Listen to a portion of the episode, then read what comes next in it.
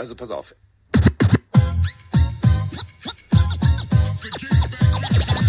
Es ist soweit. Pille für den Mann. Pille für den Mann. Carsten Spengemann. Mike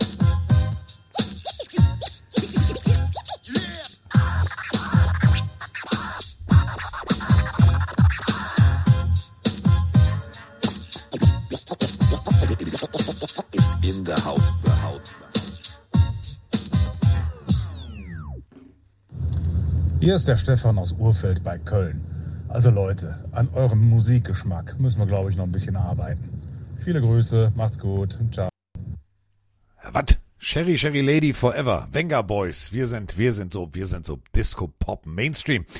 Ja, apropos, HP heiratet. Beste Grüße, Hans-Peter. So, Braut ist etwas jünger, aber pff, wer sich's erlauben kann, kann sich's erlauben. So, apropos jünger, äh, jünger sieht er heute garantiert nicht aus, denn äh, gestern Nacht war College-Finale. Das große College-Finale in Yiggity Houston ging's rund zwischen, ja, den Washington Huskies auf der einen Seite und auf der anderen Seite den äh, Michigan Wolverines. Und in der Mitte war Mike Stiefelhagen und äh, ich hoffe, dass die Kaffeemaschine heute nicht äh, von seiner Lebensgefährtin auf Entkalken gestellt wurde, sondern dass er ein koffeinhaltiges Heißgetränk hat und dass er vor allem gut drauf ist. Da ist er, Mike Stiefelhagen. Ich bin, ich, also, welche Zeitzone haben wir? 2024. Nee, hier steht kein Kaffee. Ich bin wirklich straight aus dem Bett äh, jetzt hier an den Rechner, um, um eine schöne Folge aufzunehmen. Ich muss zum Musikgeschmack sagen, ich finde es immer geil, wenn man den Geschmack von wem anders kritisiert, ne? Also kann man ja, kann man ja hören, was man will, egal was es ist. Ähm, ja, ich bin ein bisschen, ich bin ein bisschen noch durch den Wind. Ich habe gesagt, du machst das jetzt, du redest ein bisschen, ich höre dir zu, sag manchmal ja, manchmal nein. Ja, Und das wird die Folge heute, glaube ich. Aber Das ist gut. ansonsten, geht's mir gut. Wie geht's dir, Carsten? mir geht es sehr gut. Ich habe dir ja zugeguckt. Ähm, äh, großartiges College-Finale zwischen äh, der Pac-12 und äh, der Big Ten. Ich muss ganz ehrlich sagen, ich hatte mir von Washington um Längen mehr erwartet. Ähm, teilweise, ja, bei Dritter und Vier sichere Bälle haben fallen lassen, die Jungs. Da war tatsächlich Pina ein bisschen, ja, mit stumpfen Waffen unterwegs und auf der anderen Seite Michigan mit einem Laufspiel, was Krawall und Remi Demi gemacht hat. Also ich glaube, ihr hattet im Studio auch sehr viel Spaß. Ja, zu 100 Prozent. Also 34 zu 13 war das Endergebnis äh, für die Michigan Wolverines. Das ist ja trotzdem auch eine schöne Storyline, egal ob es jetzt äh, Jim Harbaugh war oder ist. Oder dieses Michigan vs. Everybody oder Blake Corum, der, wie ich finde, auch als, als Running Back eine fantastische Rolle gespielt hat. Connor Edwards, der aus dem Nichts da so ein Spiel raushaut im, im Finale. Ein JJ McCarthy, der sehr viel kritisiert wurde, aber vom Rekord her äh, kann man kaum erfolgreicher spielen. In den letzten zwei Jahren nur ein Spiel verloren, der auch äh, eine men- mentale, spannende Geschichte durchgemacht hat. Also es gibt viele coole Storylines, aber auf Seiten von Washington, das muss man jetzt dem Casual-Fan, glaube ich, so erklären, der vielleicht nicht so im College-Football drin ist. Michigan ist halt wirklich eine Hausnummer, also von denen erwartet man auch, dass die, dass die in die Playoffs kommen und, und da ähm, ja den Namen gut repräsentieren. Und bei Washington ist es so, das Team ist einmalig gut oder vielleicht, also selten waren die so gut wie jetzt, vor allem in dieser Offensive. Und leider konnten sie ihre ungeschlagene Saison nicht mit einem ähm, erfolgreichen Finale krönen. Und leider muss man sagen, also fand ich jetzt, ähm, war das auch eine verdiente Nummer für Michigan. Also du hast es gerade schon gesagt, dann gab es leider doch ein paar Plays, die nicht funktioniert haben. Sie haben das Spiel vor allem in der Line of Scrimmage für mich verloren. Ähm, Panics dauernd unter äh, Druck, dann auch ein paar untypischerweise Bälle gehabt, die jetzt nicht so typisch für ihn waren. Dann auch sehr früh oder dann, ja, irgendwann angeschlagen gewesen, musste auch verletzt dann vom Feld. Also ich finde trotzdem alle Washington Huskies-Fan und auch die Spieler, die dürfen trotzdem auf sich stolz sein. Da sind so viele Ja. tolle Playmaker bei, auch ein Odunse, die werden wir alle in, in der NFL sehen. Das war ein cooles, cooles College-Finale. Ähm, es ist nur zu einer späten Uhrzeit, aber ansonsten großartig. Ja, du kannst ja eigentlich froh sein, dass es in Houston war und nicht noch rein theoretisch Ja. an der Westküste, weil dann wäre es Ja, noch zwei ja, Stunden später. Dann würdest du jetzt wahrscheinlich nur sagen, wie heiß ich, nicht welche Zeitzone, sondern wie heiß Wahrscheinlich. ich. Aber ähm, für alle, die gesagt haben, "Hm, ja, nee, interessiert mich nicht so, solltet ihr euch angucken. YouTube-Zusammenfassung gibt es, äh, tatsächlich 22 Minuten lang, ähm, sind alle Plays drin, werdet ihr sehen, ja, eigentlich hatte Washington es in der Hand. Und zwar wirklich in der Hand, aber dann hatten sie es eben nicht in der Hand. Dritter und vier, bestes Beispiel. Äh, ganz sicherer Screen Pass raus, zack, steht alleine. So, da, wär, da wären 15, 20, 25 Yards drin gewesen. Nö, lasse ich einfach mal fallen, das Spielgerät. Brauche ich nicht. Ähm, Und sagen, gab es ja an dem Spieltag auch ein NFL, darüber reden wir Ja. dann gleich, aber das ist nicht so ein College-Syndrom. Manchmal äh, verlassen einem die Fähigkeiten. ja, kurzzeitiger. Talentverlust, wie wir früher immer gesagt haben.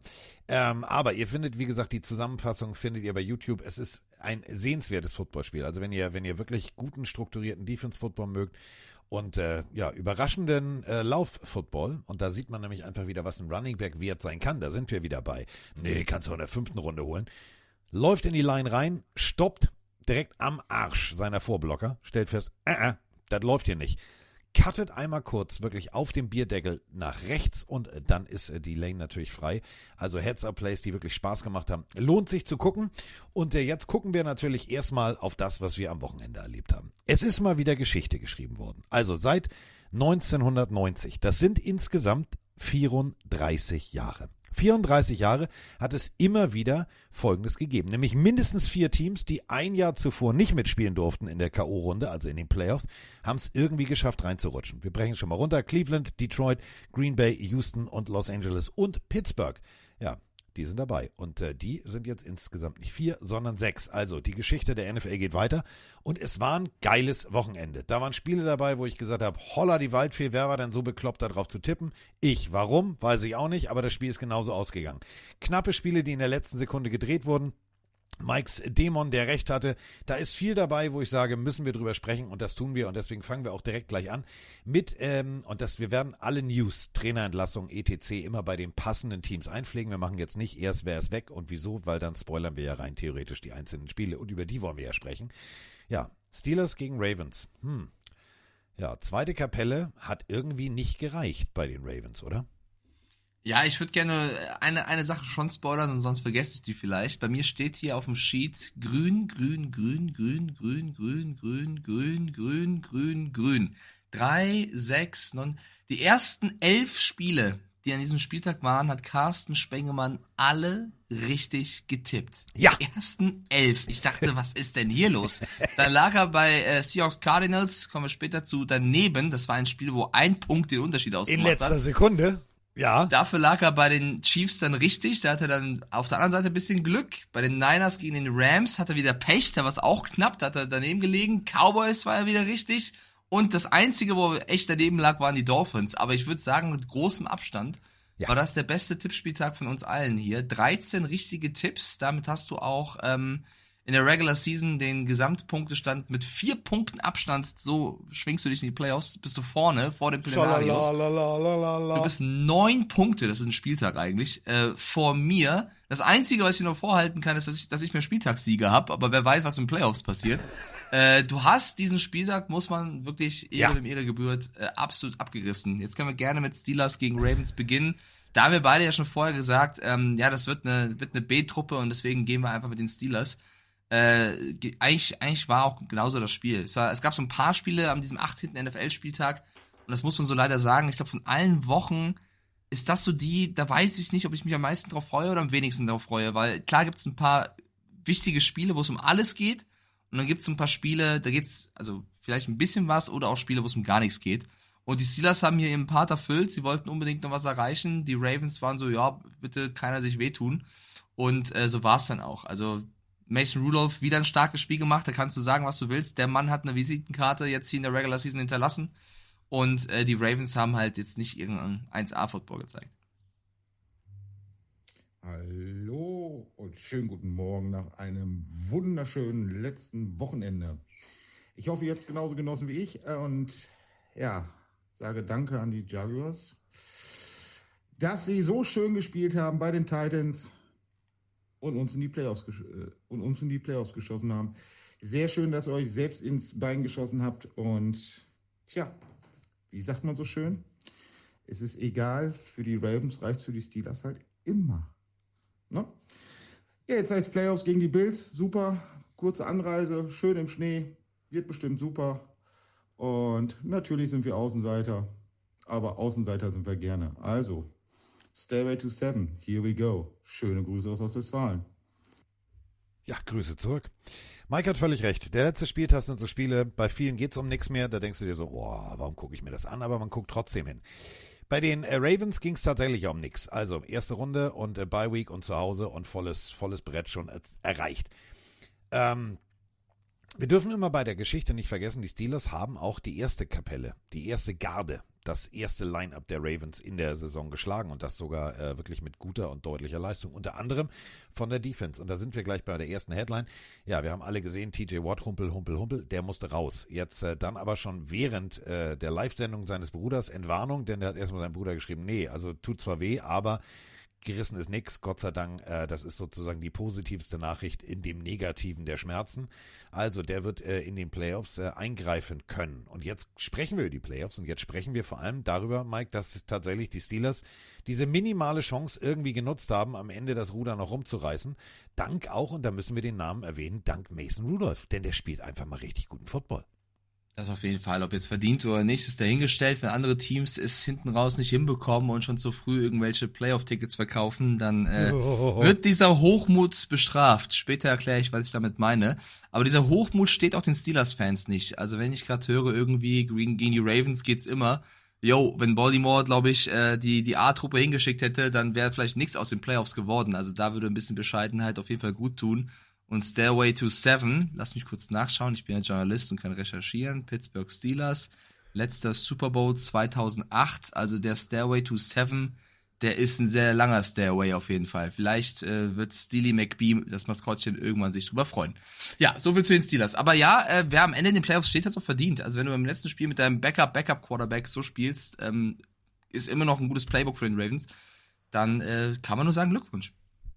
Glückwunsch. Und ganz ehrlich, ich freue mich. Ich mag das Steelers, ich mag die, die klassische Arbeitermentalität, ich mag dieses, diesen Willen, diesen Biss, den die Steelers teilweise ja wirklich an den Tag legen. Hat mir sehr, sehr gut gefallen. Ähm, wir haben unter der Saison gesehen, dass sie sogar ja die A-Truppe der Ravens schlagen können. Das bedeutet, das Potenzial ist da. Jetzt hat man endlich diese ganze Altlast Matt Canada tralala abgeschüttelt. Äh, die Offensive kann gut funktionieren. Wir haben es gegen die, die Seahawks gesehen, extrem lauflastig. Jetzt teilweise wieder mit einer Misch-Offense. Bisschen mehr Pass, bisschen mehr Lauf. Das hat sehr, sehr gutes Potenzial. Ich bin gespannt, wie es jetzt weitergeht. Gegen äh, nächste Runde, also gegen die Bills, ja, kurze Anreise, Schnee kennen sie. Ähm, das kann wirklich was werden, denn wenn die Steelers, und das ist eben dieser Punkt, da sind wir schon wieder bei den Steelers, da sind wir bei Big Ben Roethlisberger damals, ja, wenn die Momentum aufbauen. Die Geschichte gab schon mal in Rot, Schwarz, Blau auf dem Helm. Also ich bin gespannt. Da kann was passieren. Mal abwarten. Also das Spiel, Mike, war jetzt kein, kein, kein Ausrufezeichen, das war kein Blowout, aber ein gutes Pferd springt halt auch nur so hoch, wie es muss. Ja, das auf jeden Fall. Klar, sie haben die Ravens geschlagen äh, in Woche 5 oder so war das, aber ich glaube, ich muss es auch keinem erklären, dass, also für mich sind die Ravens in Woche 5 nicht die Ravens, die sie jetzt sind. Ähm, da ist schon ein bisschen was noch dazwischen. Äh, aber ja, äh, klar, nochmal, ich will die Steelers jetzt hier nicht runterreden. Äh, sie haben es in die Playoffs gerade so geschafft und dazu muss man ihnen gratulieren und vor allem Mike Tomlin gratulieren, der es trotz aller Unruhen, was hatten wir alles, Matt Canada und Co., äh, geschafft hat, das, das Team dahin zu führen. TJ Watt, du hast es gerade schon gesagt, kann man nicht genug äh, Respekt für ausschütten. Das dritte Mal der Sack-Leader der NFL, das ist historisch. Ähm, es ist Wahnsinn, wie diese Steelers äh, es dann doch noch geschafft haben und ich bin sehr gespannt. Also ich würde sagen, Playoff Talk, also die ganzen Matchups, machen wir in der nächsten Folge, aber dieses Team ist unbequem. Da musst du auch erstmal deine beste Leistung zeigen. Unbequem. Und äh, damit sind wir bei der nächsten. Einfach mal so Angeberwissen für 250. In 19 der letzten 21 Seasons, also von 2003 bis jetzt, hat es immer ein Team geschafft, ein Team, den letzten Platz der Division gegen den ersten Platz der Division einzutauschen. Und damit sind wir bei der nächsten Partie. Die Houston Texans äh, gegen die Indianapolis Colts. Gardner Minshew gegen CJ Stroud. Es ging um alles. Es ging um den Divisionstitel. Und äh, ich muss ganz ehrlich sagen, ich habe ein geiles Footballspiel gesehen, wo ich emotional, Mike, du kennst mich, immer hin und her gerissen war. Wir haben es in der letzten Folge gehabt. Football-Romantik. Ja, Texans sollen gewinnen. Ja, Texans sollen gewinnen. Alleine aus dieser Geschichte. Aber irgendwie auch nicht, weil Gardner Minshew soll gewinnen. Und es war tatsächlich eng. 23 zu 19 und es war ein sehenswertes Footballspiel.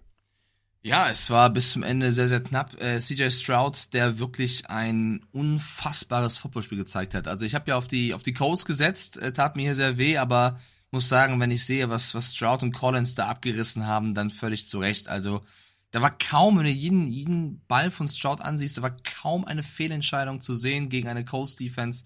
Ähm, die auch schon immer für den Pick zu, zu haben ist. Also Stroud wirklich, ja, kann man nur, kann man nur ähm, beglückwünschen. Auf der anderen Seite, die Colts, in der Offense habe ich mir mehr erwartet. Also klar, die Texans Defense ähm, ist, ist gut, tut weh, aber auch ein Gardner Minshew, der, äh, der das ganze Jahr schon über sehr gute Spiele hatte, dann aber auch Spiele hatte, wo er abgetaucht ist. Das war jetzt leider eins, wo auch ein paar Hakler drin waren. Der alles entscheidende Ball, der dann auch nicht gefangen wurde, war auch jetzt nicht optimal geworfen von ihm. Kann man trotzdem fangen, kann man trotzdem besser werfen. Das hat hinten raus das Spiel gekostet. Ähm, der, das tat mir so ein bisschen leid für die Colts, aber es passte auch zu dieser Season. Und deswegen äh, finde ich jetzt letztendlich in dieser äh, berühmt-berüchtigten Division der AFC South äh, haben die Texans den Divisionssieg auch verdient eingefahren. Also finde ich der, der richtige Sieger dieser Division. Die Jaguars haben es hinten raus komplett verkackt. Reden wir gleich drüber. Die Colts mit 9-8 auch besser, als ich gedacht hätte. Da kann man Shane Steichen auch sagen, mit Backup Quarterback und so weiter. Eine Season, auf die man, glaube ich, stolz sein kann, aufbauen kann. Und die Titans 6-11, ähm, ja, da riecht es dann doch, doch mal nach Rebuild. Horns ab, Grüße von der Texans Nation Dach, äh, vom Marc, Schrägstrich Chino.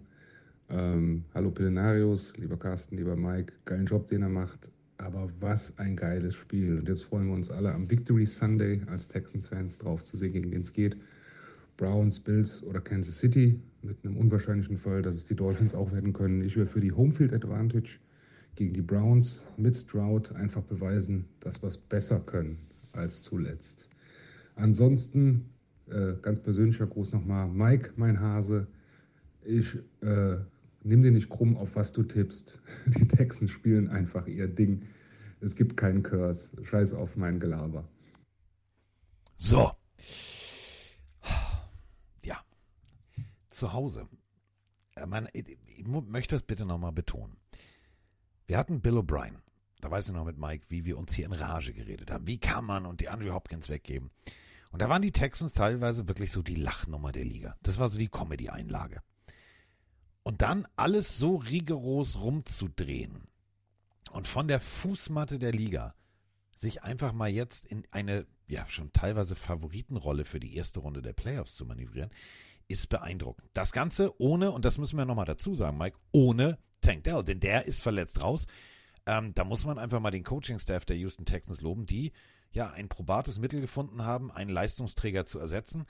Andere Rotationsplays, teilweise Reroutes der Running Backs, die einfach dann das Feld breit machen, um danach den tiefen Pass zu etablieren. Das ist richtig, richtig gut. Und ich bin, bin so ein bisschen, ich bin ein bisschen hyped, was die Texans angeht. Ja, hyped auch. Ich bin generell auf die Playoffs äh, hyped. Wir können am Ende nochmal durch alle Matchups fliegen, weil da gibt es so viele. Also ich habe selten so viele Storylines in der Wildcard Weekend äh, bereits erlebt. Da gibt es einiges, was wir aufarbeiten müssen in der nächsten Folge. So viele Geschichten und äh, die Texans gehören da auf jeden Fall zu 100% dazu. Und ich bleibe dabei, für mich eines der, der spannendsten Teams der Liga. So wie sie, die Art von und Weise, wie sie Football spielen, macht, macht Spaß. Äh, klar tut weh, dass ein Tank Dell äh, jetzt fehlt, aber wir haben es gesehen, auch Nico Collins kann absolut ein Go-To-Guy von CJ Stroud sein. Ähm, der, ja, ich will jetzt, also ich finde den Vergleich ein bisschen müßig, aber wenn du siehst, was ein Stroud bei den Texans geleistet hat, in einem tollen Umfeld, verglichen zu dem, was Bryce Young bei den Panthers erlebt hat. Das sind schon Welten und ich glaube auch deswegen musste vielleicht jetzt ein General Manager bei den, bei den Panthers noch gehen bis Scott Fitterer. Wir werden wahrscheinlich äh, später nochmal über alle Personalien reden, da ist sehr viel passiert. Ähm, da, hast, da hat Stroud mal kurz gezeigt, was in ihm steckt, weil ich weiß auch noch, wie wir zu Beginn der Saison überlegt haben, ja, vielleicht wird doch ein Davis Mills nochmal starten oder vielleicht wird doch nochmal ein Keenum mehr spielen. Sie haben von Anfang an den Stroud-Weg gewählt und äh, wurden dafür belohnt. Sie haben mutig gespielt, sind mutig in die Season gegangen und jetzt haben sie die Division gewonnen. Also ich finde es eine tolle Story. Vor allem auch mutiges Playcalling. Ähm, 20 von 26 Bällen angebracht, das sind äh, knapp 77 Prozent. Also 264 Yards, zwei Touchdowns, das ist einfach mal richtig, richtig gut. Ein Rating von 134,1 in seinem ersten Vor. Also es ist ja ein Playoff-Spiel, wenn wir mal ganz ehrlich sind. Da ist alles on the line. Du bist on the road in einem fremden Stadion und dann so abzuliefern. Ich find's geil. Ich find's absolut geil. Großartig war, äh, hatte ich einen, einen US-Experten, einen Tweet. Ja, ähm, CJ Stroud kennt ja das Stadion, weil er da beim Combine war. Ja, Diggi, nur weil er da mal kurz in der Unterhose vorgeturnt hat, heißt das noch lange nicht, dass der da irgendwie jetzt einen Heimvorteil hat. Also, das war schon wirklich beeindruckend. Und du hast es gerade gesagt, auf Seiten der Colts, ähm, da kann sich jemand tatsächlich auf die Schulter klopfen, nämlich der Head Coach, der ja, umbauen musste. Also Anthony Richardson und Gardner Minshew ist wie clever und smart. Das sind zwei völlig unterschiedliche Charaktere. Dann trotzdem fast noch die Playoffs zu erreichen. Ich bin gespannt, wo die Reise der Colts hingeht. Sie kann nur nach oben gehen. Und für die Texans, wie gesagt, geht's jetzt in die erste Runde. Da äh, trifft man auf äh, das Team, was wir als nächstes besprechen. Denn ähm, es war relativ klar. Mike hat gesagt, warte mal, stopp mal. Wer spielt denn bei den Browns? Ähm, ach so, Offense spielt fast keiner. Hm, naja, dann äh, lass uns mal mit den Bengals gehen. Und die Bengals haben genau das gemacht, nämlich ja, die B-Truppe der Browns kurz mal vorgeführt. 31 zu 14 gewinnen die Bengals ähm, zu Hause. Damit der Saisonabschluss, Playoffs verpasst. Und äh, ja, Joe Burrow sagt nur, tut mir leid ähm, für die verlorene Zeit, für dieses verlorene Jahr. Aber äh, Return of the Jedi, ich komme zurück. Ja, das wird auch dringend nötig sein nächstes Jahr, denn das Potenzial war da, aber tatsächlich hinten raus hat es bei den Bengals halt nicht gereicht. Ja, ich wollte dich ausreden lassen. Ich hatte noch einen Take zu den Colts eben gerade, ähm, weil ich, weil ich sagen wollte, jetzt dadurch, dass die nicht im Playoffs sind, kann man sich auch mal ganz kurz angucken, was bei denen so ansteht, weil Shane Steichen, wie gesagt, da einen guten Job gemacht hat und es da auch ein paar Baustellen wieder gibt, die man besprechen muss. Unter anderem Michael Pittman, der Wide Receiver, dessen Vertrag ja jetzt auch ausläuft, der, der möchte einen neuen großen Vertrag. Die Frage ist, ob die Colts das Geld haben, hergeben möchten. Jim Irsay ist da ja ein bisschen eigen, was das Thema betrifft. Ähm, genauso auch äh, Grover Stewart und vor allem Cornerback Kenny Moore, ähm, der zweite. Das sind auf jeden Fall, äh, das sind auf jeden Fall Personalien, die du besprechen musst. Ich glaube, die Colts sind ein Team, ähm, je nachdem, ob sie, ob sie es in der ersten oder zweiten Runde machen möchten, die werden wahrscheinlich einen Receiver picken im Draft. Und da gibt es ja einige, die wir jetzt auch in den Playoffs äh, erleben konnten, die man äh, mal auf dem Zettel haben sollte. Also ich glaube, die Colts, die, die, ich, ich sehe die Colts so, dass sie nächstes Jahr auf jeden Fall mit dem Coach äh, einen guten Schritt nach vorne wieder machen können. So, sorry, jetzt äh, Bengals ja, Browns. Hast du, ja. hast du völlig recht. Es ist natürlich genau der Punkt. Wir alle haben die Jonathan Taylor-Situation. Ja, ja, gib, kriegst kein Geld. So, äh, Pittman, dankbarer Receiver. Also wirklich dankbarer Receiver, weil großer Radius, guter, guter Route Runner, ähm, hat tatsächlich Gardner Minshew in vielen Partien den Arsch gerettet.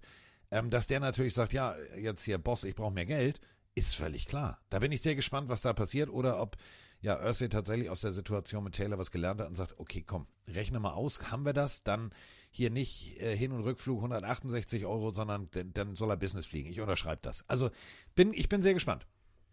Äh, ich muss kurz im Twitch-Chat äh, was erklären, glaube ich. Sebastian S. hat geschrieben, die Texans feiern bis heute den Typen, der das Testergebnis von Stroud veröffentlicht hat. Und ich glaube, Gostrak kommt da nicht ganz mit. Es geht da um den Wonderlick-Test, den, äh, den die Spieler machen mussten oder durften, wie auch immer. Und Stroud, kleiner Reminder, das ist ein sehr guter Hinweis, hat damals nur 18% der Antworten gewusst oder richtig beantwortet bei diesem IQ-Test. Und das war der schlechteste Score von allem. Bryce Young hat fast alles äh, beantworten können. Also äh, da siehst du auch so, so ein League-Test, das gibt dir vielleicht eine Richtung und ist auch nicht immer jetzt, äh, finde ich persönlich, meine persönliche Meinung, eins zu eins zu sagen, oh, das ist ein intelligenter Mensch, das ist ein dummer Mensch. Das ist einfach nur eine, ein Einblick in seine Art und Weise, würde ich behaupten.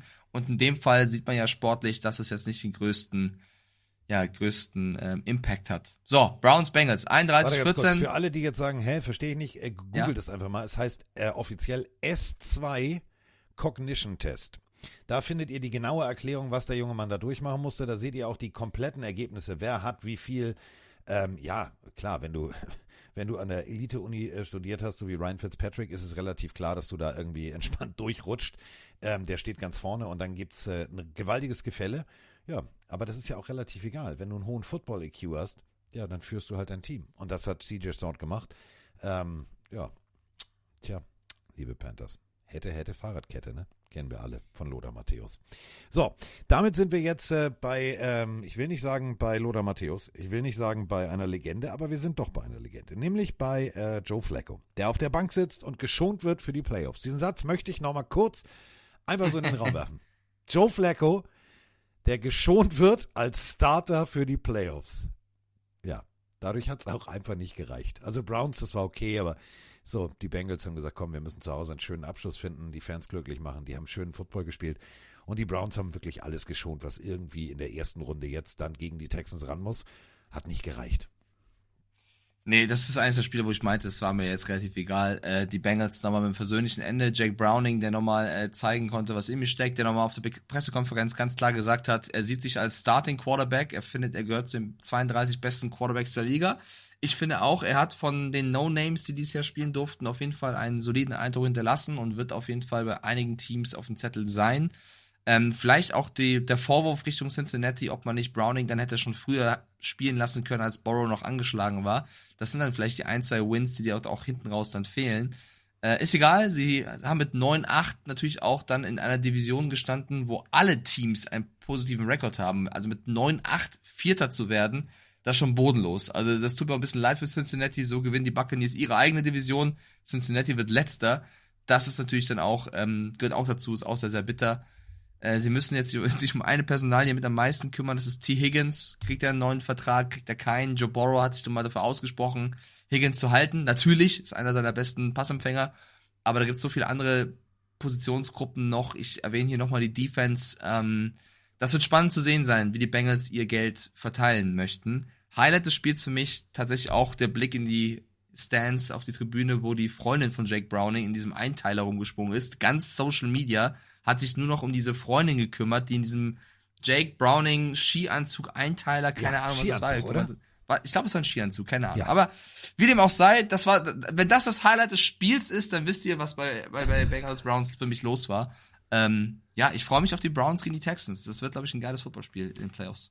Und nochmal, jetzt wieder Angeberwissen für 2,50. Äh, einfach abspeichern, irgendwo droppen. Könnt ihr bestimmt gebrauchen bei der Super Bowl Party. Seit 1935 ist es das erste Mal in der Geschichte der NFL, dass es eine Division gibt, in der alle Teams über 500 sind. Also alle einen Winning Record haben. Die Ravens 13-4, die Browns 11-6, die Steelers 10-7 und die Bengals haben wir eben drüber gesprochen, 9-8. Also auch hier wurde mal eben kurz Geschichte geschrieben.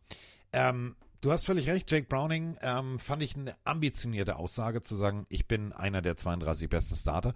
Das hatte für mich im ersten Moment, nein, falsch, im zweiten Moment, als ich drüber nachgedacht habe, so ein bisschen, oh, Cam Newton-Style.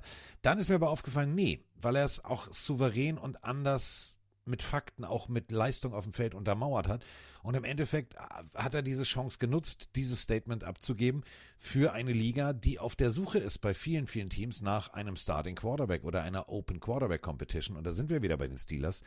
Ich bin Kenny Pickett-Fan, ich mochte den bei Pitt. Aber mit Mason Rudolph, wenn der jetzt erste Runde Playoffs gewinnt, hu, holy moly, dann wird's nächstes Jahr spannend. Das stimmt, aber ich finde, als Jack Browning, der, also niemand kannte den wirklich von den Casuals, der dann so eine Performance über Wochen zeigte. Äh, das ist der letzte, der letzte Spot auf der Bühne, den du hast, da zu sagen, ich Ja. traue es mir zu, fand ich jetzt nicht arrogant, sondern nur Nein. ein Statement, ähm, fand ich, fand ich in Ordnung.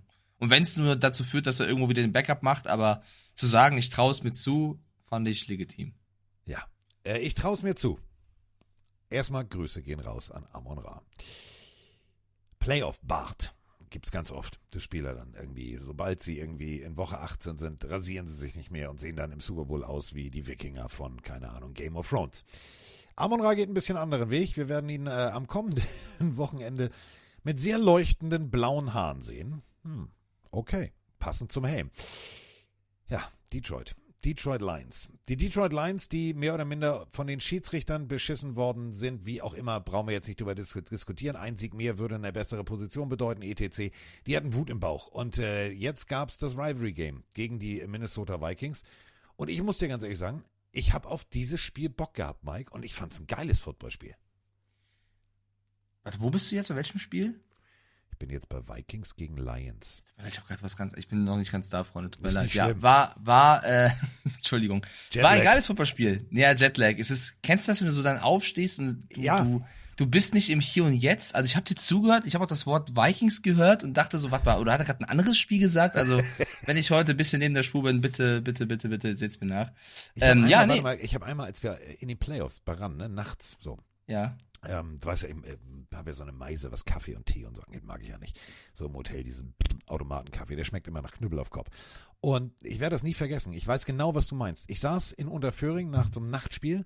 Am nächsten Tag wieder das nächste Spiel. Da dann allerdings das früher mit Roman. Ich denke so, oh, Alter, alles klar. Und ich habe Hm. mir immer äh, von zu Hause so gemahlenen Kaffee mitgenommen, den ich dann in so eine, weißt du, so eine Mini-French Press, weißt du, diese, die man so oben runterdrückt, habe ich alles immer mitgenommen, damit ich dann ganz entspannt im Hotelzimmer erstmal wach werden kann, bevor ich auf Menschen treffe. Das ist nämlich bei mir ganz gefährlich. Bin ich ein bisschen grumpy. Ein bisschen. Und ich werde das nie vergessen. Ich war so durchgeknattert von dieser ganzen Nacht. Ich habe in den Becher, ohne dass ich es gemerkt habe, nicht in die French Press. Ich habe in den Becher das Kaffeepulver reingetan, habe trotzdem in die French Press das heiße Wasser reingetan, habe es trotzdem runtergedrückt, um dann das drauf zu gießen. Und beim ersten Schluck habe ich mir gedacht, Alter, ich habe die halbe Wüste Sahara im Mund. Hier stimmt was nicht. Deswegen kann, wenn du heute mal erzählst zwischendurch, keine Ahnung, die Patriots sind in den Playoffs oder so, ich nehme dir das nicht übel. Ich kenne diesen Zustand. Okay, okay, dann weißt du ja, wo ich bin. Ähm, ja, nee, Jetzt war ein geiles. Footballspiel. Vikings at Lions. Das sind Ah ja, okay, die krass, Löwen. pass auf. 30 zu 20 haben die Ja, Detroit Lions genau, gewonnen gegen Minnesota wieder drin. Vikings. Und ich finde, es war ein Statement-Win auch von, von Amon Russell Brown, der natürlich äh, zeigen wollte, dass er zu Unrecht nicht in den Pro Bowl gewählt worden ist. Also das äh, eine, eine bockstarke Leistung von ihm in diesem Spiel. Generell die Lions nochmal gesagt, wir sind ready für die Playoffs. Jared Goff wieder mit einem guten und äh, fehlerfreien Spiel. Auch wichtig, ähm, das Laufspiel, beide, beide Jungs, also Gibbs und Montgomery, äh, fast gleichermaßen eingesetzt worden. Amon Ra seine Stats, 144 Yards äh, bei sieben Receptions, ein Touchdown. Also das liest sich alles rund. Ich würde jetzt eher auf die Vikings eingehen wollen, weil ich mit, also über die Lions reden wir eh vor den Playoffs. Bei den Vikings ist es eben leider durch. Da gibt's eben äh, viele Baustellen, allein der Quarterback, ne, Kirk Cousins, wir haben es schon oft besprochen, was machst du mit dem, äh, bleibt der, der Vertrag ist hoch. Die nächste Baustelle ist direkt eben dran mit Daniel Hunter, der ähm, auch einen großen Vertrag will, der der Sack-Leader war, 16,5 Sacks in 2023, auf jeden Fall äh, eine Ansage von ihm. Also General Manager Quesi Adolfo Mensa, der ja von der Wall Street gekommen ist und gesagt hat, Super Bowl ist das Ziel. Der wird keine entspannte Offseason haben. Also da muss, glaube ich, einiges tun. Und ähm, ja, ich weiß nicht, lass mal jetzt sagen, wir gehen nicht mit Kirk Cousins und lass mal sagen, wir gehen nicht mit Mullins und Hall und Dobbs. Dann wieder mal in die, in die College ähm, ja, Runde schauen, welche, also ist nicht ganz offen, welche Quarterbacks sich für den Draft noch anmelden und nicht, aber so ein Jaden Daniels, vielleicht auch ein JJ McCarthy, vielleicht sogar Michael Panix, je nachdem. Könnte sein, dass wir einen Fresh Start in Minnesota bekommen. Definitiv. Ähm, Minnesota muss. Da muss jetzt der Wall Street Manager, den ich damals noch verteidigt habe gesagt habe, Digga, wenn, ja, so jetzt. Nee, jetzt mach hier nicht einen auf Lehman Brothers und fahr das Ding vor die Wand. Das wäre jetzt echt scheiße. Ich weiß, Lehman Brothers High Risk Management. So, was war? Beschiss. Abzocke. Diggi, mach's einfach mal solide. Setz dich mal mit Kirk Cousins hin und frag ihn, wie, wie viel Zeit hast du noch? Hast du noch ein bisschen, bisschen, bisschen Energie im Tank? Und wenn du merkst, dass der Typ auch nur am Ansatz zweifelt, dann musst du eine Business-Entscheidung fällen. Dann musst du sagen, okay, Digga, dann nicht. Dann fangen wir kalt nochmal neu an.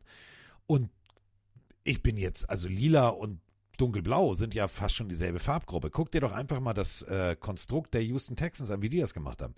Das geht auch mit einem jungen Quarterback. Man muss sich jetzt nicht versteifen und da auf Teufel komm raus und Kirk Cousins, ja, und der Heilsbringer. Wenn er so ein Heilsbringer wäre, Business, ne, jetzt ganz rudimentär runtergebrochen. Das ist jetzt keine Wertigkeit und nicht hier Dissen oder irgendwas.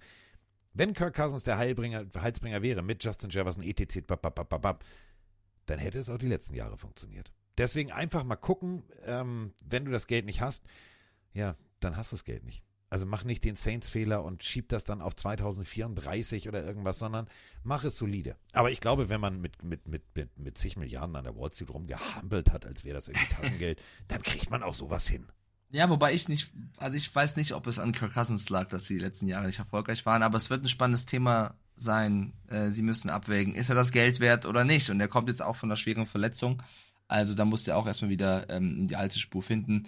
So viel zu den Vikings. Aber ja, du hast recht mit Detroit. Haben Spaß gemacht. Ich freue mich auf das Spiel. Es ist das Spiel, auf das ich mich am meisten freue in der, in der Wildcard gegen die Ja. Rams. Das sind so viele Stories, die wir noch Das aufarbeiten Duell müssen. der Echsen. Also damit Mhm. meine ich jetzt nicht hier Batagame gegen Batagame oder Godzilla gegen Godzilla, sondern also der eine von den anderen. Also ihr versteht schon, was ich meine. Das ist schon großartig. Der eine war mal Quarterback bei den Lions, ist jetzt Quarterback bei den Rams. Der andere war bei Quarterback bei den Rams, hat es im Super Bowl mehr oder minder, seien wir ehrlich, echt nicht hingekriegt und ist jetzt der Heilsbringer bei den Lions. Großartig. Schwere Verletzung, äh, da hat Mike äh, schön in seinem übermüdeten Zustand den Ball auf den Elfmeterpunkt äh, gelegt und Oliver Kahn ausgewechselt. Da müssen wir natürlich auch noch drüber sprechen. Ja, Sam Laporta, der überragende Tight der tatsächlich mal kurz Geschichte gesch geschrieben hat. Mit Rob Gronkowski und Mike Ditka gleichgezogen ist, was seine Leistung auf dem Feld angeht. Großartig. Auf dem Feld hat er dann auch, äh, ja, ja, plötzlich sich das Knie gehalten, lag da und ich denke nur so, das ist jetzt nicht dein Scheiß Ernst. Aber Entwarnung. Es ist keine langfristige Verletzung. Es ist kein Band gerissen, es ist nichts, es ist eine Hyper-Extension. Und ähm, da muss man jetzt gucken. Es ist natürlich ja ein Bone Bruise und eine Hyper-Extension. Das heißt, ja, Schlag auf den Knochen und das Knie einmal überstrapaziert. Gott sei Dank haben die Bänder gehalten. Das ist jetzt nicht, dass es ihn aus den Playoffs rauswirft, aber wir haben eine relativ kurze Woche von Sonntag bis zum Wochenende. Kriegst du ihn hin, kriegst du ihn nicht hin? Gehst du das Risiko, dass er vielleicht mit Schmerzmitteln im Knie ein Spiel macht, wo er sich dann verletzt? Ich weiß es nicht. Der wird auf jeden Fall äh, in der Freitagsfolge von uns beiden wahrscheinlich als X-Faktor, wenn er fehlt, besprochen werden. Aber das, Gott sei Dank, Entwarnung geht für ihn karrieretechnisch ohne Operation weiter. Naja, auf jeden Fall hat äh, Campbell für diese Entscheidung, viele Starter lange spielen zu lassen, äh, sehr viel Kritik abbekommen in Amerika und weil gesagt wurde, warum schonst du nicht deine Jungs? Finde ich ein bisschen schwierig, weil du kannst durch nie voraussehen, wann eine Verletzung passiert und wann nicht. Natürlich kannst du sagen, ja, präventiv gesagt, nehme ich ihn runter. Aber Sam Laporta, der natürlich eine historische Season spielt und auch hier mit jeder Reception sich, sich weiter ja, zu einer legendären Rookie-Season äh, hochrieft, da ist es schwer, den runterzunehmen. Also ich verstehe da auch ähm, Campbell ehrlicherweise würde ich jetzt, also würde ich jetzt nicht draufhauen wollen, aber ist natürlich bitter für die Lions. Auch wenn er jetzt noch fit wird, wird er wahrscheinlich angeschlagen sein. Also ähm, das auf jeden Fall der, der größte Loss in diesem Sieg gegen Minnesota. Vor allem unglaublich facettenreich. Also äh, schon mal zehn Touchdowns, das ist schon mal großartig. So, aber ich habe mir genauestens die Analyse mal angeguckt, weil ich gedacht habe, so wenn ich Freitag das mit Mike mache, dann wollen wir natürlich noch ein bisschen tiefer eintauchen. 981 Snaps on Offense. Das ist schon mal beeindruckend. Wenn wir uns aber jetzt angucken, Klassische Tight End Position nur 590, äh, nur 509. Ähm, der Rest Slot 202, Wide Receiver als Wide Receiver aufgestellt 175 und im Backfield unter anderem als Running Back für 14 Snaps. Den hast du einfach mal richtig geil platziert.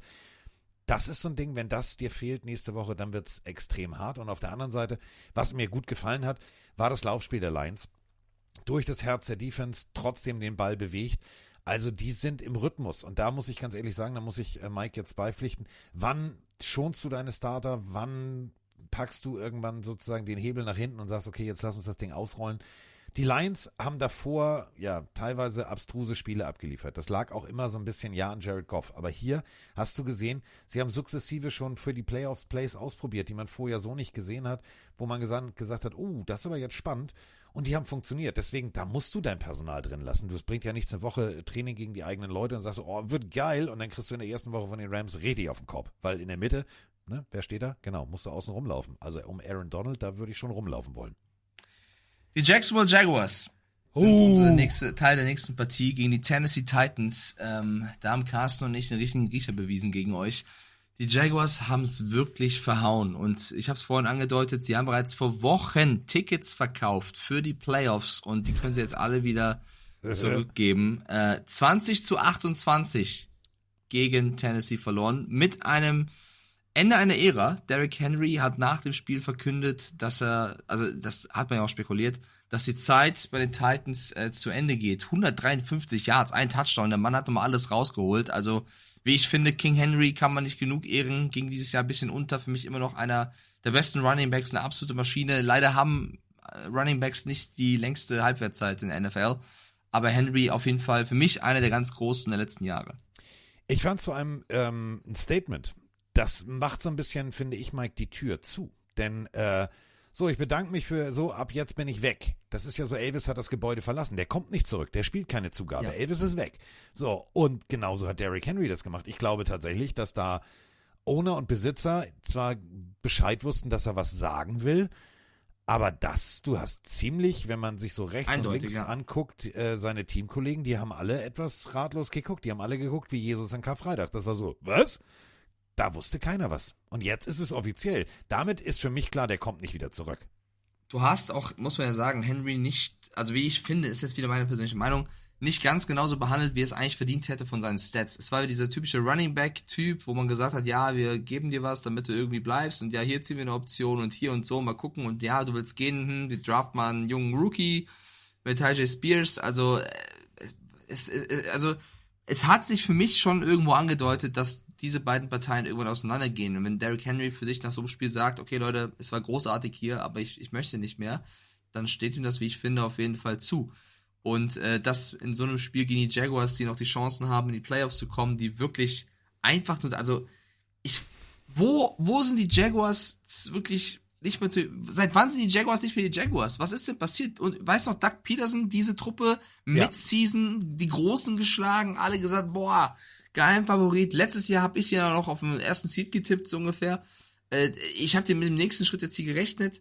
Und dann in diesem Spiel, wo alles auf der Spur, auf der, auf der Linie ist, Trevor Lawrence mit einem seiner schwächeren Spiele, seitdem er da seine Verletzung hat, auf jeden Fall nicht mehr derselbe. Dann hätte man auch vielleicht, da muss man den Coach halt automatisch mit reinnehmen, hinterfragen, ob es so clever ist, Lawrence dann die ganze Zeit spielen zu lassen. Sie haben wirklich diese Season komplett gechoked. Komplett. Tudo completo. Ähm, ich hatte in meinem Fantasy-Team, ich hatte Trevor Lawrence, ich hatte ähm, Travis Etienne, ich hatte Christian Kirk.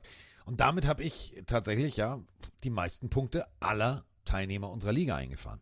Es war hat nicht immer für Siege gereicht, aber es waren tatsächlich am Ende die meisten Punkte in der Addition. Und das ist natürlich der Beleg dafür, die Jungs haben einfach mal explosive Offense gespielt, produktive Offense gespielt. Aber irgendwie vor ein paar Wochen war es so, als wenn einer sagt, kann ich mir den Motor mal angucken, den Öldeckel abmacht und da gefühlt eine Hand Sand reinschmeißt. Das lief irgendwie nur noch rasselnd und klumpelnd und das waren Fehlzündungen bis zum geht nicht mehr. Und dann ging es jetzt tatsächlich um alles. Und da muss ich jetzt wirklich einfach mal, ja, ich will nicht Doug Peterson vor den Bus werfen. Ich möchte aber einfach mal die ganzen Jacksonville Jaguars sich bitten, jetzt in einer Reihe, in einer Reihe vor der großen Planierraupe hinzulegen, weil ich würde jetzt gerne langsam losrollen, mit Piepen sogar. Ihr wisst, dass es kommt. Denn es ist einfach, ihr habt es verdient. Ihr hattet die Playoffs in der Hand. Mike hat es gerade gesagt, ihr habt so früh angefangen schon, ja, Wildcard, alles klar, komm, das schon mal Tickets verkaufen. Und dann habt ihr das letzte Spiel, in, und ihr hättet es nur gewinnen müssen. Das muss man ja nochmal deutlich so sagen. Ihr hättet das Ding nur gewinnen müssen. Und ihr schafft es gerade mal 20 Punkte auf die Anzeigentafel zu bringen. Das ist ein bisschen scheiße, ne? Das ist ein bisschen scheiße. Vor allem, sie haben ja immer, immer wenn es drauf ankam, den Ball äh, hergegeben, also einen Turnover gemacht. Es war wirklich äh, keine, keine gute Performance beim Spiel, wo es um alles ging. Und das, es hatte ja Playoff-Charakter. Und sie haben es auf jeden Fall ähm, verhauen. Und dann auch so oft in der Red Zone es nicht hinbekommen. Also, wenn du die letzten Spiele anschaust der Jaguars, musst du ja leider sagen, verdienterweise sind Ja. sie nicht in den Playoffs. Und es tut mir sehr leid, weil ich mag das Team und ich, ich mag auch, äh, wie was Doug Peterson da nach dieser schlimmen Urban Meyer Nummer äh, mit der Franchise wieder aufgestellt hat. Aber das, also ich finde jetzt auch nicht, dass Trevor Lawrence ein schlechter Quarterback ist. Der hat einfach die letzten Wochen zu, sehr, zu viel abbekommen, hat sich da durchgeschleppt, dann Fehler gemacht. Sie sind für mich eine Franchise, die nächstes Jahr wieder angreifen kann, aber sie hätten dieses Jahr zumindest in die Playoffs schaffen müssen. Deswegen äh, glaube ich, ist der allgemeine Jaguars-Fan schon ein bisschen unzufrieden. Vor allem nach dieser Partie kannst du unzufrieden sein. Du hast 362 Yards zusammen ge gespielt, gelaufen, geworfen. Und die Tennessee Titans nur 327. Du hast 20 First Downs auf Seiten der Jacksonville Jaguars. Die Tennessee Titans nur 19. Du hast 32 Minuten 17 den Ball in den Händen und schaffst es dann nicht, dieses Ding zu gewinnen. Wenn alles darum, also wirklich, jeder wusste, ja, wir müssen gewinnen. So, dann, da hat mir auch der Biss gefehlt teilweise. Also so Receiver, die, die im, im, im Runplay blocken wollten, wo ich gedacht habe, Diggi, kann man jetzt auch mal mit, mit Hass machen. Ne? Es geht um die Playoffs. Ja, okay, wenn du nicht blocken willst, dann, dann gibt's halt gleich einen Tackle an der Line of Scrimmage. Ja, passiert, alles klar. Nächstes Play. Ja, komm, wir werfen in die Mitte. Ah, nee, da fange ich ihn besser nicht, da kommt der Linebacker an. Das waren Plays, da habe ich gedacht, Freunde, wenn ihr nicht gewinnen wollt, dann macht's wie die Miezekatze, legt euch auf den Rücken und ergebt euch. Also, Tennessee hat das gut gemacht, aber Jacksonville hat teilweise auch nicht die PS auf den Rasen gekriegt. Das müssen wir halt auch ganz deutlich so sagen. Ja, um was Positives zu sagen zu Jacksonville, ich glaube, wenn du den Roster anguckst, die haben eigentlich fast in jeder Unit Spieler, die, die, die gute Jungs sind. Also sie haben für mich jetzt nicht den großen Need auf einer Position. Das heißt, für so einen Draft, du kannst eigentlich, wenn jetzt nichts mehr passiert, für den Best Player Available gehen. Du kannst dir dann den Spieler raussuchen, wo du sagst, der bringt mich jetzt am meisten weiter, ich muss jetzt nicht irgendwo ein Loch stopfen. Ähm, und sie müssen versuchen, wahrscheinlich Edge Rusher Josh Allen äh, lange zu verpflichten, weil der Typ ist der Kopf der Defense. Aber das ist schon mal was Positives, dass du jetzt das Jahr vielleicht, also das ist blöd, ne, hast du knapp verpasst, du hast eigentlich eine gute Season gespielt, am Ende ist äh, weggeworfen. Du kannst aber jetzt auf jeden, das ist alles da, es ist alles serviert, um den nächsten, das nächste Level zu erreichen. Und ich glaube, ich traue das den Jaguars auf jeden Fall zu, auch in dieser Division, also Season möglichst zeitnah abhaken und sich darauf zu fokussieren, was für nächstes Jahr geht. Definitiv. Also es ist ja wirklich, wenn wir jetzt, Stand jetzt, Woche 18, ähm, da bist du genau im Mittelfeld. Das ist immer, Draft oben ist richtig geil, Draft unten ist auch richtig geil, weil vieles durchfällt. Äh, denk mir mal an äh, Jeremy Tunzel und, und, und, und, und. Spieler, wo du sagst, oh, der war jetzt nicht auf der Geburtstagsfeier des anderen, Draft Day. Ähm, aber hier hast du jetzt tatsächlich, du pickst an Stelle 17. Das ist fast genau die Mitte. Das heißt, oben ist Krawall Remi Demi. Die traden alle hoch, die traden rum, dann machen sie so. Und du bist in der Mitte. Und Mike hat es ganz, ganz geil und sehr, sehr smart analysiert.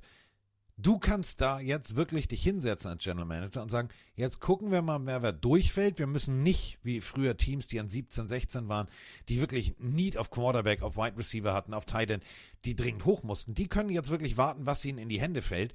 Und deswegen, ähm, da kann man wirklich sagen, Gott sei Dank haben die Jacksonville Jaguars auch unter Urban Meyer sukzessive die Scouting-Abteilung gut gearbeitet. Die haben einen guten Kader. Ich bin mal gespannt, für was sie sich entscheiden. Es gibt so zwei, drei Sachen, wo du aufpolstern kannst, auch ein bisschen in der O-Line, aber da fallen ein paar hin. Also da für alle Jaguars-Fans da draußen, jetzt ist kein Grund in Panik zu verfallen. Das muss jetzt nicht, oh, der war scheiße, sondern du hast einen Quarterback, du hast einen Receiver, du hast einen Running Back, du hast alles. Jetzt gucken, was kommt. Ja, richtig. Äh, da, natürlich ist bei so einem Thema Draft und College-Spieler und wer könnte kommen, Gosrak sofort wieder da. Äh, und ich, ihr wisst ja, ich liebe Gostrak sehr für seinen Enthusiasmus und für seine Leidenschaft. Er muss ab und zu nur mal ein bisschen aufpassen, seine, seine Meinung, die oft ja auch cool ist, äh, nicht immer als Fakten zu verkaufen. Er, er schreibt da rein, doch, doch, die brauchen einen verlässlichen Nummer 1 Receiver. Ridley ist Free Agent und nur ein Nummer 2, oder? Ja, Christian Kirk spielt Golf. Äh, die haben im Vergleich zu, ja, im Vergleich, ich möchte nicht bloßstellen, ich mag Gossack sehr Nein, gerne, nein, aber im Vergleich ich fand zu anderen. Satz, ich schon Ja. ganz kurz, ich fand deinen Satz so geil. Stellt euch bitte folgendes Bild vor. Alle stehen im Huddle. Nur Christian Kirk steht ohne Helm an der Seitenlinie mit diesem berühmten Putting Green und steht, und, und der Coach, Doug Peterson, geh, gehst jetzt rein? Nee, Mike hat gesagt, ich spiele Golf. Ich spiele Golf. Ich ziehe das jetzt durch hier. Ich spiele Golf. Also klar, Ridley ist natürlich ein Thema. Ähm, wenn du den Receiving Room anguckst, du kannst auf jeden Fall im Draft auch in, mit deinem zweiten, dritten Pick irgendeinen Receiver holen. Ich persönlich glaube sogar, ist jetzt schwer zu sagen, wie der Draft fällt, aber ich glaube, dass der Fokus vielleicht sogar auf der O-Line liegen könnte, um, um Lawrence weiter zu beschützen. Aber du kannst für so viele, das meine ich ja, du kannst für so viele Positionen Argumente finden. Es gibt nicht den einen großen Need. So würde ich den, den Kader ähm, ja, mir sehen, Kevin Ridley, Zay Jones und Christian Kirk sind aktuell noch unter Vertrag. Du kannst einen Receiver holen, du musst jetzt aber nicht deinen ersten Pick hergeben oder hochtraden für sowas. Äh, mal sehen, mal sehen. So, damit sind wir bei der nächsten Partie. Und diese Partie, ähm, das gibt, eh, nee, eine Sprachnachricht, komm, was soll's, anders kann man das nicht beschreiben. Moin, ihr Lieben, Sebastian hier, Ecke Krabber aus Berlin. Ähm, mal eine Frage, habe ich das richtig mitbekommen? Das Spiel Bucks Panthers hat weniger Punkte produziert äh, oder ist mit weniger Punkten ausgegangen als das Spiel Jets Patriots im Blizzard? Was ist da denn los? Ähm, ja, habt einen schönen Tag, schlaft gut. Ähm, ja, habt euch lieb. Mike wird heute Abend richtig gut schlafen. Ja, drei Punkte für die Patriots und 17 für die Jets. Im Snow, im Blizzard, im Wind, der von rechts, von links, von oben, von unten eigentlich offensivtechnisch nur Laufspiel zuließ. Und die Jets haben gewonnen. 17 zu 3. Äh, die Community und ich haben auf die Jets getippt. Mike hat auf seine Patriots getippt. Ja, 17 zu 3. Ich weiß ehrlich gesagt nicht, was ich von dieser Partie halten soll, wenn ich ganz ehrlich bin. Abstand. Boah, tust du mir einen Gefallen, kannst du vor jeder Folge die Nacht durchmachen? Du hast heute den trockensten, dreckigsten Humor. Ach, was Abstand. willst du denn von mir hören? Ich habe mich so weit aus dem Fenster gelehnt. Also erstmal äh, GG an die Jets äh, Gang Green Germany. Ähm, Glückwunsch, wir haben gegen Trevor Simeon verloren, der acht Pässe angebracht hat. Ja, äh, Brees Hall hat das Spiel entschieden. Äh, im, Im Schnee wird gelaufen und ähm, da hat Brees Hall einfach untermauert, warum er ein guter Running Back ist. Und ähm, die Jets haben den Umstand des Wetters einfach besser genutzt als die Patriots. Ich will das Spiel jetzt auch nicht mehr überbewerten. Äh, natürlich sah Bailey Zappi äh, grottenschlecht aus, was natürlich auch was mit dem Wetter zu tun hat. Aber wie gesagt, da musst du halt auch deinen Gameplan einfach anpassen. War für beide Teams jetzt gar nicht mehr so entscheidend und die Patriots freuen sich, glaube ich, auch. Ich meine jetzt aus dem Kopf, dass sie den dritten Pick haben. Also schon eine, eine gute Ausgangslage, um, um was zu machen. Viel interessanter ist ja, und darauf würde ich jetzt eher hinaus wollen, was bei den Patriots jetzt in der Offseason passiert. Denn ähm, es, wir haben schon den Black Monday, es gibt schon den einen oder anderen Coach, der entlassen wurde, kommen wir gleich darauf zu sprechen, oder gefühlt der halbe Stuff. Ähm, bei den Patriots ist es so, dass Bill Belichick noch unter Vertrag ist und darauf angesprochen, genau das auch gesagt hat. Ich bin hier unter Vertrag und darauf angesprochen, ob er theoretisch sich mit anderen Teams beschäftigen würde, wenn er entlassen werden würde oder gehen würde, hat er gesagt, ich beschäftige mich nicht mit äh, theoretischen Dingen. So, das ist der typische Bill Belichick. Und das nächste Gerücht, was dann aufkam, ist, dass vielleicht die Idee von Robert Kraft wäre, Belichick zu halten, aber ihm wieder Josh McDaniels an die Seite zu stellen. Ich meine, das hat ja gemeinsam schon funktioniert. Ähm, ja. Trotzdem ist es nicht der Halsbringer zu sagen, okay, es wird zu 100% wieder funktionieren.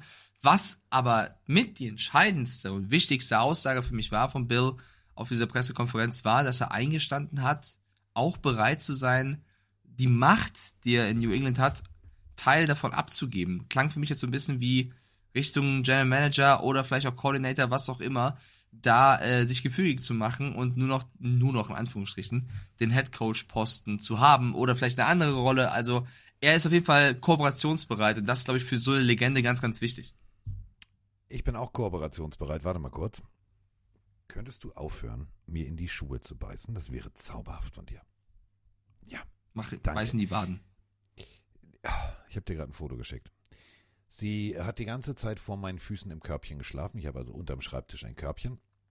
Und ähm, sie hat es noch nicht so ganz verstanden mit oh, dem. Wie süß hab, ist dieses Bild? Ich habe es versucht. Sie hat äh, alle Helme ausgesucht, also sie mag die ganze Liga.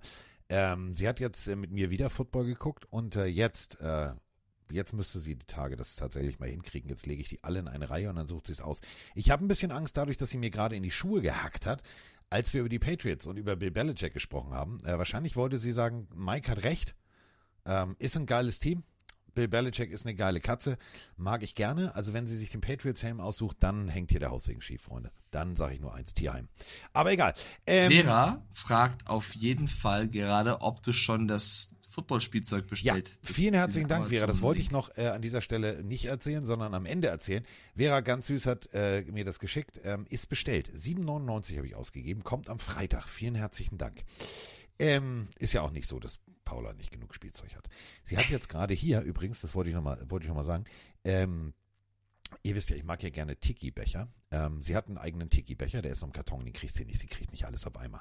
Und Mike, jetzt kommt das Geilste. Deswegen müsste sie sich eigentlich für die 49ers entscheiden. Sie kriegt ihren ersten eigenen, äh, ihre Boombox, ihren Ghetto Blaster, wie es früher hieß. Mm. Geiles Spielzeug mit so einem Kordgriff oben dran. Und jetzt kommt, wenn sie das Ding irgendwann mal kaputt macht, innen drin ist eine Kassette als zweites Quietschi. Ja, so wird ein Schuh draus.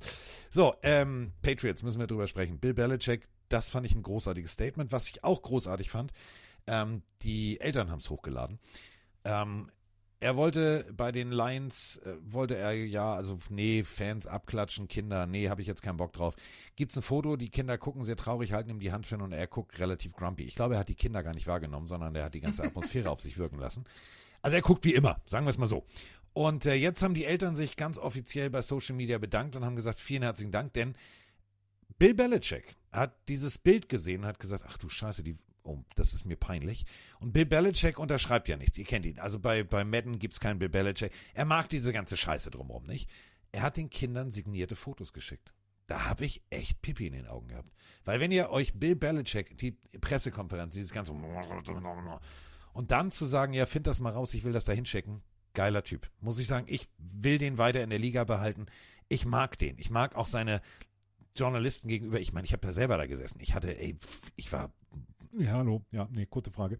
Ähm, der Typ hat einfach eine Aura, der muss da bleiben. Also von mir aus ja nicht bei den Patriots, er kann ja auch gerne woanders hin. Commanders, wir sprechen gleich drüber. Aber Bill Bellish, ich liebe den inzwischen. Ich bin auch großer Fan. Bill We Trust, das ist die Aussage. Und wenn man sich jetzt mal, liebe Patriots-Fans, dieses Jahr mal abhakt, ja, und mal ein bisschen dran glaubt, dass es nächstes Jahr besser wird und mal sich die Begebenheiten nochmal anschaut, Wenn du siehst, Matthew Dawn kommt zurück, Gonzalez kommt zurück, die ganzen verletzten Spieler kommen zurück und dann guckst, was du so mit was dein Potenzial ist. Du hast ein Nummer 3 Pick im Draft. Du hast äh, auch Trades-Material, wenn du jetzt sagst, Mac Jones und Co., äh, das ist nicht mehr unsere, unsere Idee, dann kannst du einiges damit machen. Und ich glaube, der Plan wird sein, du, du musst eigentlich da mit dem dritten Pick ähm, einen neuen Quarterback holen. Vielleicht wird sogar der Heisman Trophy-Sieger, vielleicht wird sogar Mr. LSU, ich bin ja Fan von LSU, das wird zu mir passen, Jaden Daniels. Ähm, kann aber auch sein, dass Bill Belichick dann sagt, ihr vertraut mir weiter, selber schuld, ich trade runter auf 16 und 19 und äh, Nummer 3 geben wir irgendwem und ich hole zwei O-Liner. Kann auch passieren äh, weil die O-Line natürlich auf jeden Fall auch äh, ja eine Aufpolsterung braucht. Und das Gute ist bei den Patriots, sie haben relativ viel Cap Space. Also du kannst da auch ja. zum Beispiel, ich spinne rum, das Geld in die Hand nehmen und einen Receiver so holen, statt über, über den Draft. Und ich habe gerade Michael Pittman bei den Colts erwähnt. Da gibt es sehr, sehr viele Theorien. Gostrak schreibt auch gerade Drake May nochmal rein. Den finde ich persönlich auch einen großartigen Quarterback. Also du kannst sehr, sehr viel machen. Und das ist die, die Sonnenseite jetzt auf Seiten der Patriots. Ähm, das Jahr lief absolut scheiße. Den dritten Pick zu haben im Draft ist der höchste Draft-Pick seit 1994. Ja, also das ist auch eine lange Zeit her. Da war ich gerade bei drei Jahre alt.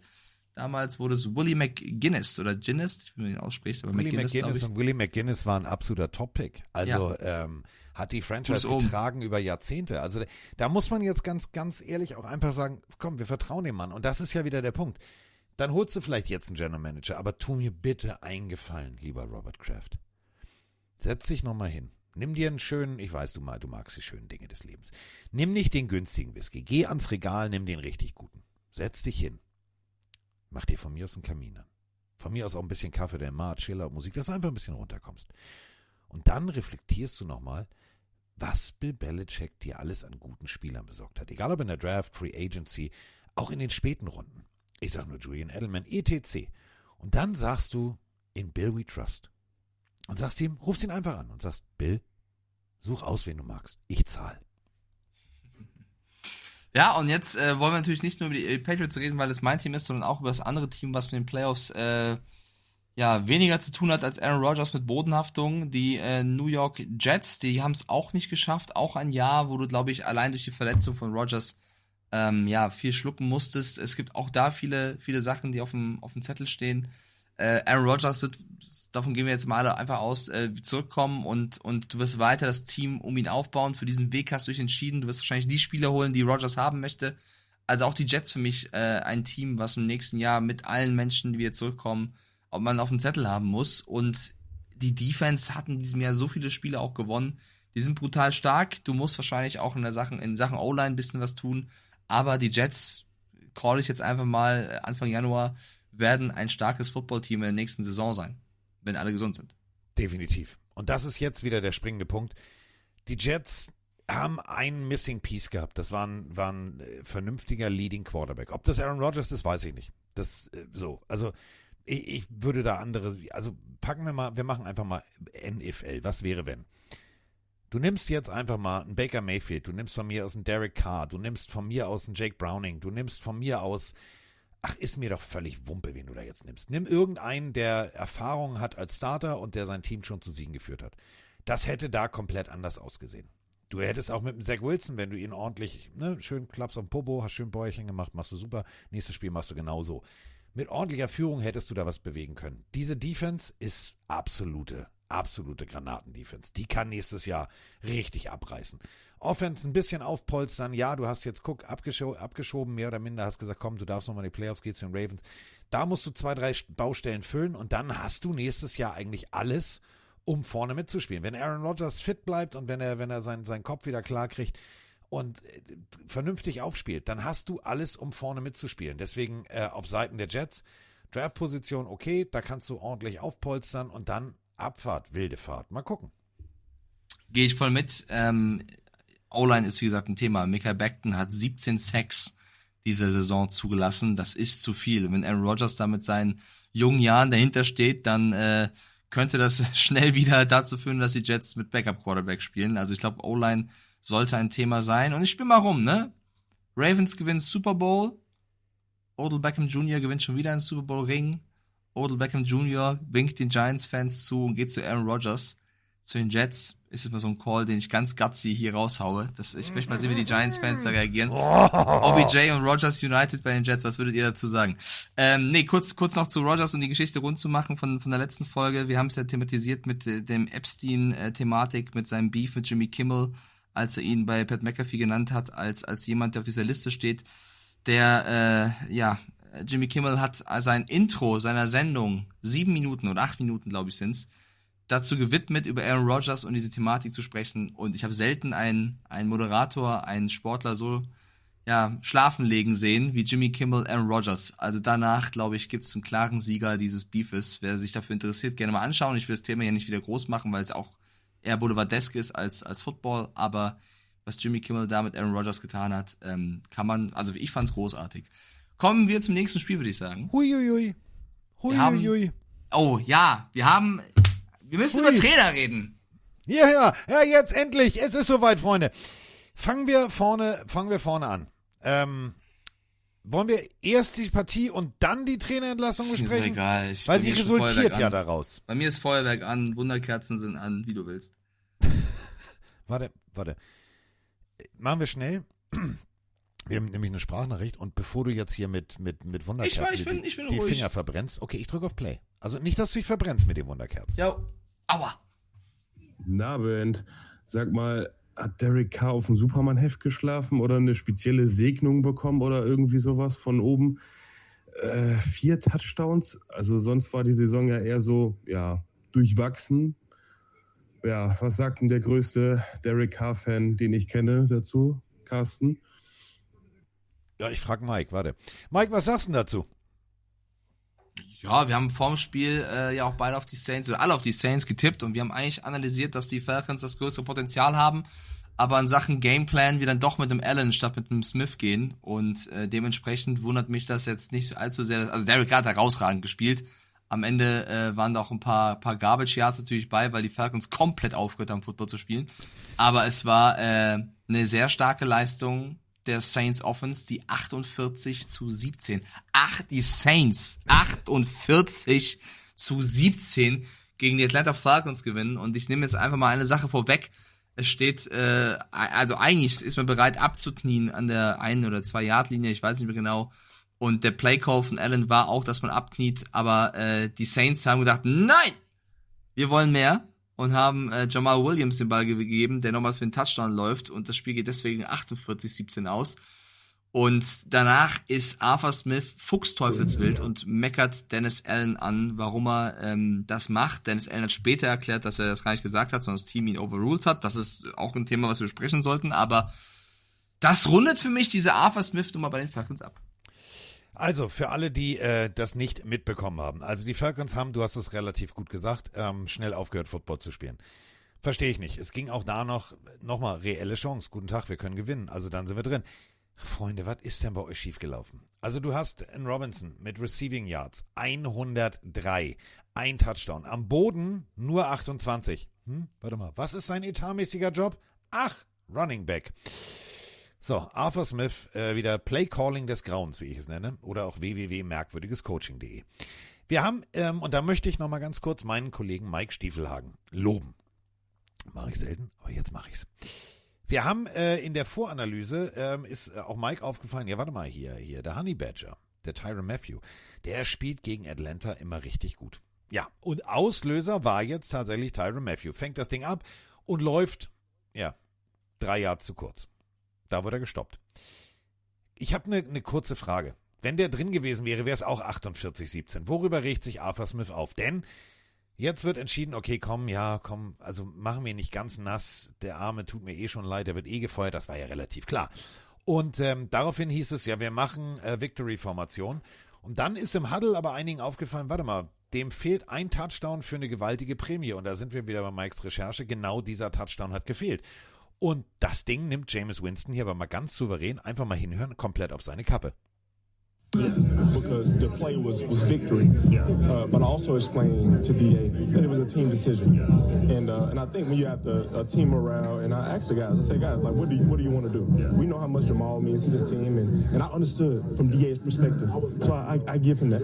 Yeah. yeah but D, DA didn't condone that at all. Yeah. You know, he, he didn't. However, uh, we decided as a team to do it, and man, we got an interception to the one yard line. Yeah. You know, like, yeah. so if if if, if we would have scored would it still would have been disrespectful? Right. You know, so uh, Tyron wasn't in on it, was he?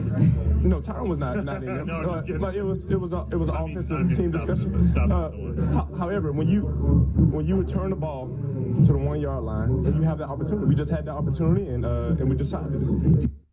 Ja, zu Recht. Nochmal, es gibt diese Regel nicht. Kein Mensch hat irgendwann mal die Regel aufgeschrieben. Ja, nee, also äh, Running up the score ist strengstens verboten.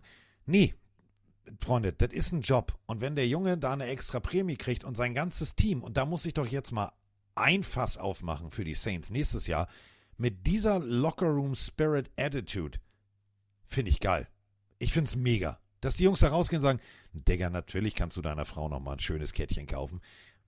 Wir machen kurz mal das Ding rein. Du rennst rein. Alles klar? Finde ich eine geile Einstellung. Sorry, vielleicht bin ich damit alleine, aber ich finde es geil. Wenn du nicht möchtest, dass der Gegner Punkte erzielt, dann hinter ihn dran. Ende. Digga, Ende. Also was, worüber reden wir hier? Ich verstehe das, ich verstehe dieses Thema nicht. Vielleicht liegt es auch daran, dass, äh, nee, ich weiß nicht, woran es liegt. Ich, vielleicht auch, weil ich zu viel Rugby geguckt habe. Im Rugby ist es nämlich so, dass du erwartest und möchtest, egal wie es steht, dass dein Gegner immer alles gibt, weil das für dich ein Zeichen des Respekts ist. Wenn es 50 zu 0 steht für Team A gegen Team B, willst du, dass sie auf das 60, 70, 80 0 gehen, weil sie ihr besten Rugby zeigen sollen, weil das zeigt, sie nehmen dich ernst. Wenn sie anfangen, Wischiwaschi zu spielen und nicht mehr die Plays auszuspielen, dann verhöhnen sie dich. Das ist auch die Einstellung, die ich als Sportler habe. Ich möchte nicht ja. irgendwie Mitleid haben. Ich möchte, dass das zu Ende gespielt wird. Und ich will sehen, wo ich stehe. Und ich will sehen, wie gut ich bin. Und dann aber zum anderen Coach zu gehen und dann rüber zu sagen, that's fucking Bullshit. Digga, also das ist zwar das kindlichste der Welt, aber Spiegel, du warst drei Jahre Headcoach bei den Falcons, hast dreimal es geschafft, 7-10 zu gehen, hast dreimal irgendwie den siebten Pick gehabt, hast immer eine Offense was geholt, siehst dich als Offense, was hast du geleistet? Und dann gehst du zum anderen Coach hin und beschwerst dich, dass er nicht 41 zu X gewinnt, sondern 48 zu X, weil er noch mal im letzten Moment noch nicht mal seine Entscheidung für einen Touchdown geht, weil ein Spieler einen Boni will. Wie armselig ist das? Es tut mir leid. Es tut mir extrem leid. Ich bin einer der größten Arthur Smith-Hater. Matt Rule Posten wurde übernommen. Aber das bestätigt mich doch. Was ist das für ein Mindset von meinem Head Coach? Der über drei Jahre, der hat ja auch drei, also das ist ja schon zwei Jahre zu spät, was bei den Falcons passiert. Arthur Blank, weiß nicht, was, wie gut die Sehstärke ist, aber mach was.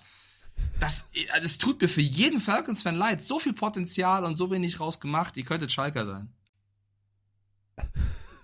Ich bin auch schlecht drauf, Freunde. Ich habe hier nicht geschlafen, soll ich sagen. Lass mich in Ruhe. Yes, baby. Endlich.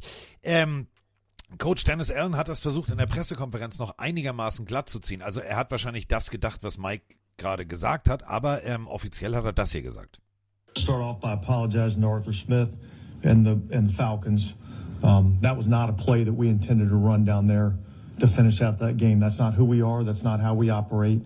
Uh, we should have taken a knee. So um, I want to apologize to them because um, look, we're all like it, it's we got a good rivalry, um, and it, and it's a heated rivalry. Um, but there's a way we go about doing our business, and I wasn't happy about that. Ja. Ja, aber Carsten, jetzt, ist doch das jetzt, Nächste. Jetzt entschuldigst du genau, dich dafür, jetzt, jetzt dass du einen hohen Score machst. Jetzt mache ich den Mike Stiefelhagen.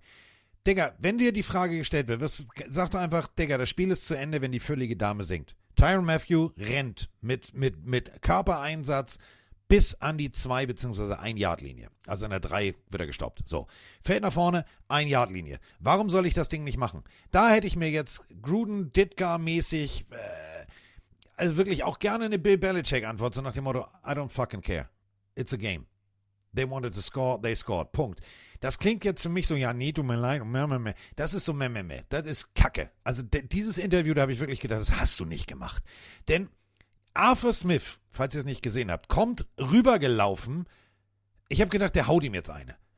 äh, äh, pöbelt ihn an. Also pöbelt Dennis Allen. Wäre ich Dennis Allen, hätte ich gesagt, Digga, wieso redest du nicht mit mir? Was ist bei dir eigentlich schiefgelaufen, du Spinner? Du kriegst hier nichts geschissen und machst jetzt hier den Willy Wonka. Ich hau dir gleich eine Hafenschelle, verpiss dich. So wäre das Gespräch gelaufen, wenn ich da gestanden hätte. Und ich hätte auch danach gesagt, ich, in dem Ton lass ich nicht mit mir reden, wenn der Typ sein Team nicht im Griff hat, bla bla bla. Aber stellt sich im Interview und sagt, ja, das ist nicht unsere Art zu spielen. Dein Team schon. Und dein Team hat eine geile Entscheidung gefällt, das muss man halt mal so sagen. Die haben für ihren eigenen Teamkollegen sich entschieden und das finde ich eine geile Einstellung. Ja, und Dennis Allen hat es fast damit geschafft, sein Gegenüber Arthur Smith hat so reingekackt und trotzdem hat Dennis Allen fast noch einen größeren Haufen gelegt. Also du wirfst dein Team damit auch irgendwo vor den Bus, zu sagen, Genau. das, war, ja- das war ja gar nicht meine Entscheidung. Die haben gemacht, was sie wollen. Tut mir leid, dass wir nochmal ein paar Punkte oben drauf gemacht haben. Tut mir leid, dass wir mal geilen Football spielen. Tut, es tut mir leid. Hä? Ich verstehe, ich, also wenn ich im Lockerroom der Saints wäre, wenn ich jetzt Williams wäre, der dadurch nochmal Boni abgestaubt hätte, oder der O-Liner, der nochmal sich reingekniet hätte, oder der Special-Teamer, was ist denn das für, für ein Blick auf meinen Coach, der sich öffentlich dafür entschuldigt, dass wir einen Touchdown nochmal machen? Hä? Vor allem hast Also- du gehört, hast du gehört, was im Dome los war bei dem Touchdown? Die haben das gefeiert. Und da kannst du doch nicht sagen, ja, ist doof jetzt. Beide Head Coaches verdienen weder das Head noch das Coach in der, in der Art und Weise, was sie da gemacht haben. Wirklich. Ich bin da. Und Hellbach schreibt gerade rein, ist die Victory Formation aber nicht ein Schutz für die Spieler? Die hätten sich auch nochmal aufstellen können. Ja klar, du kannst immer einen Trickplay callen, aber Äh, sorry, Keine nee, Ahnung. also, äh, Also da muss ich jetzt muss ich jetzt mal kurz. äh, Es ist nicht zum Schutz der Spieler. Es ist ein, es ist ein Play. So, äh, guckt euch mal bitte an. Dan Marino Fake Spike. Genau das. Stellt sich hin, tut so, mh, alles klar, nimmt den Ball hoch und sippt den nach außen zum Receiver. Das gibt, es gibt nicht das Ding, dass du sagst, ja, sobald die sich für die Victory-Formation aufspielen, macht keiner was. Also selbst beim, überleg mal, selbst beim Quarterback Spike und Tralala vor der Halbzeit ähm, an der Vier-Yard-Linie haben wir doch schon die Momente erlebt, wo die Liner versuchen, nach unten durchzutauchen, den Ball abzufangen, weil noch knapp 20 Sekunden dann auf der Uhr wären. Gibt es nicht. Und wenn du dir das, das, das Stadion anhörst, der Saints, die haben sich gefreut, die sind durchgedreht. Warum sollst du die Saison mit dem Knie beenden, wenn du deinen, deinen Fans, die dich das ganze Jahr getragen haben, noch Punkte, noch einen Touchdown geben kannst? Verstehe ich nicht. Ja, also um das mal aufzugreifen, es gibt halt die eine Partei, die sagt, wenn man eine Victory Formation eingeht, dann einigt man sich drauf, dass das Spiel vorbei ist.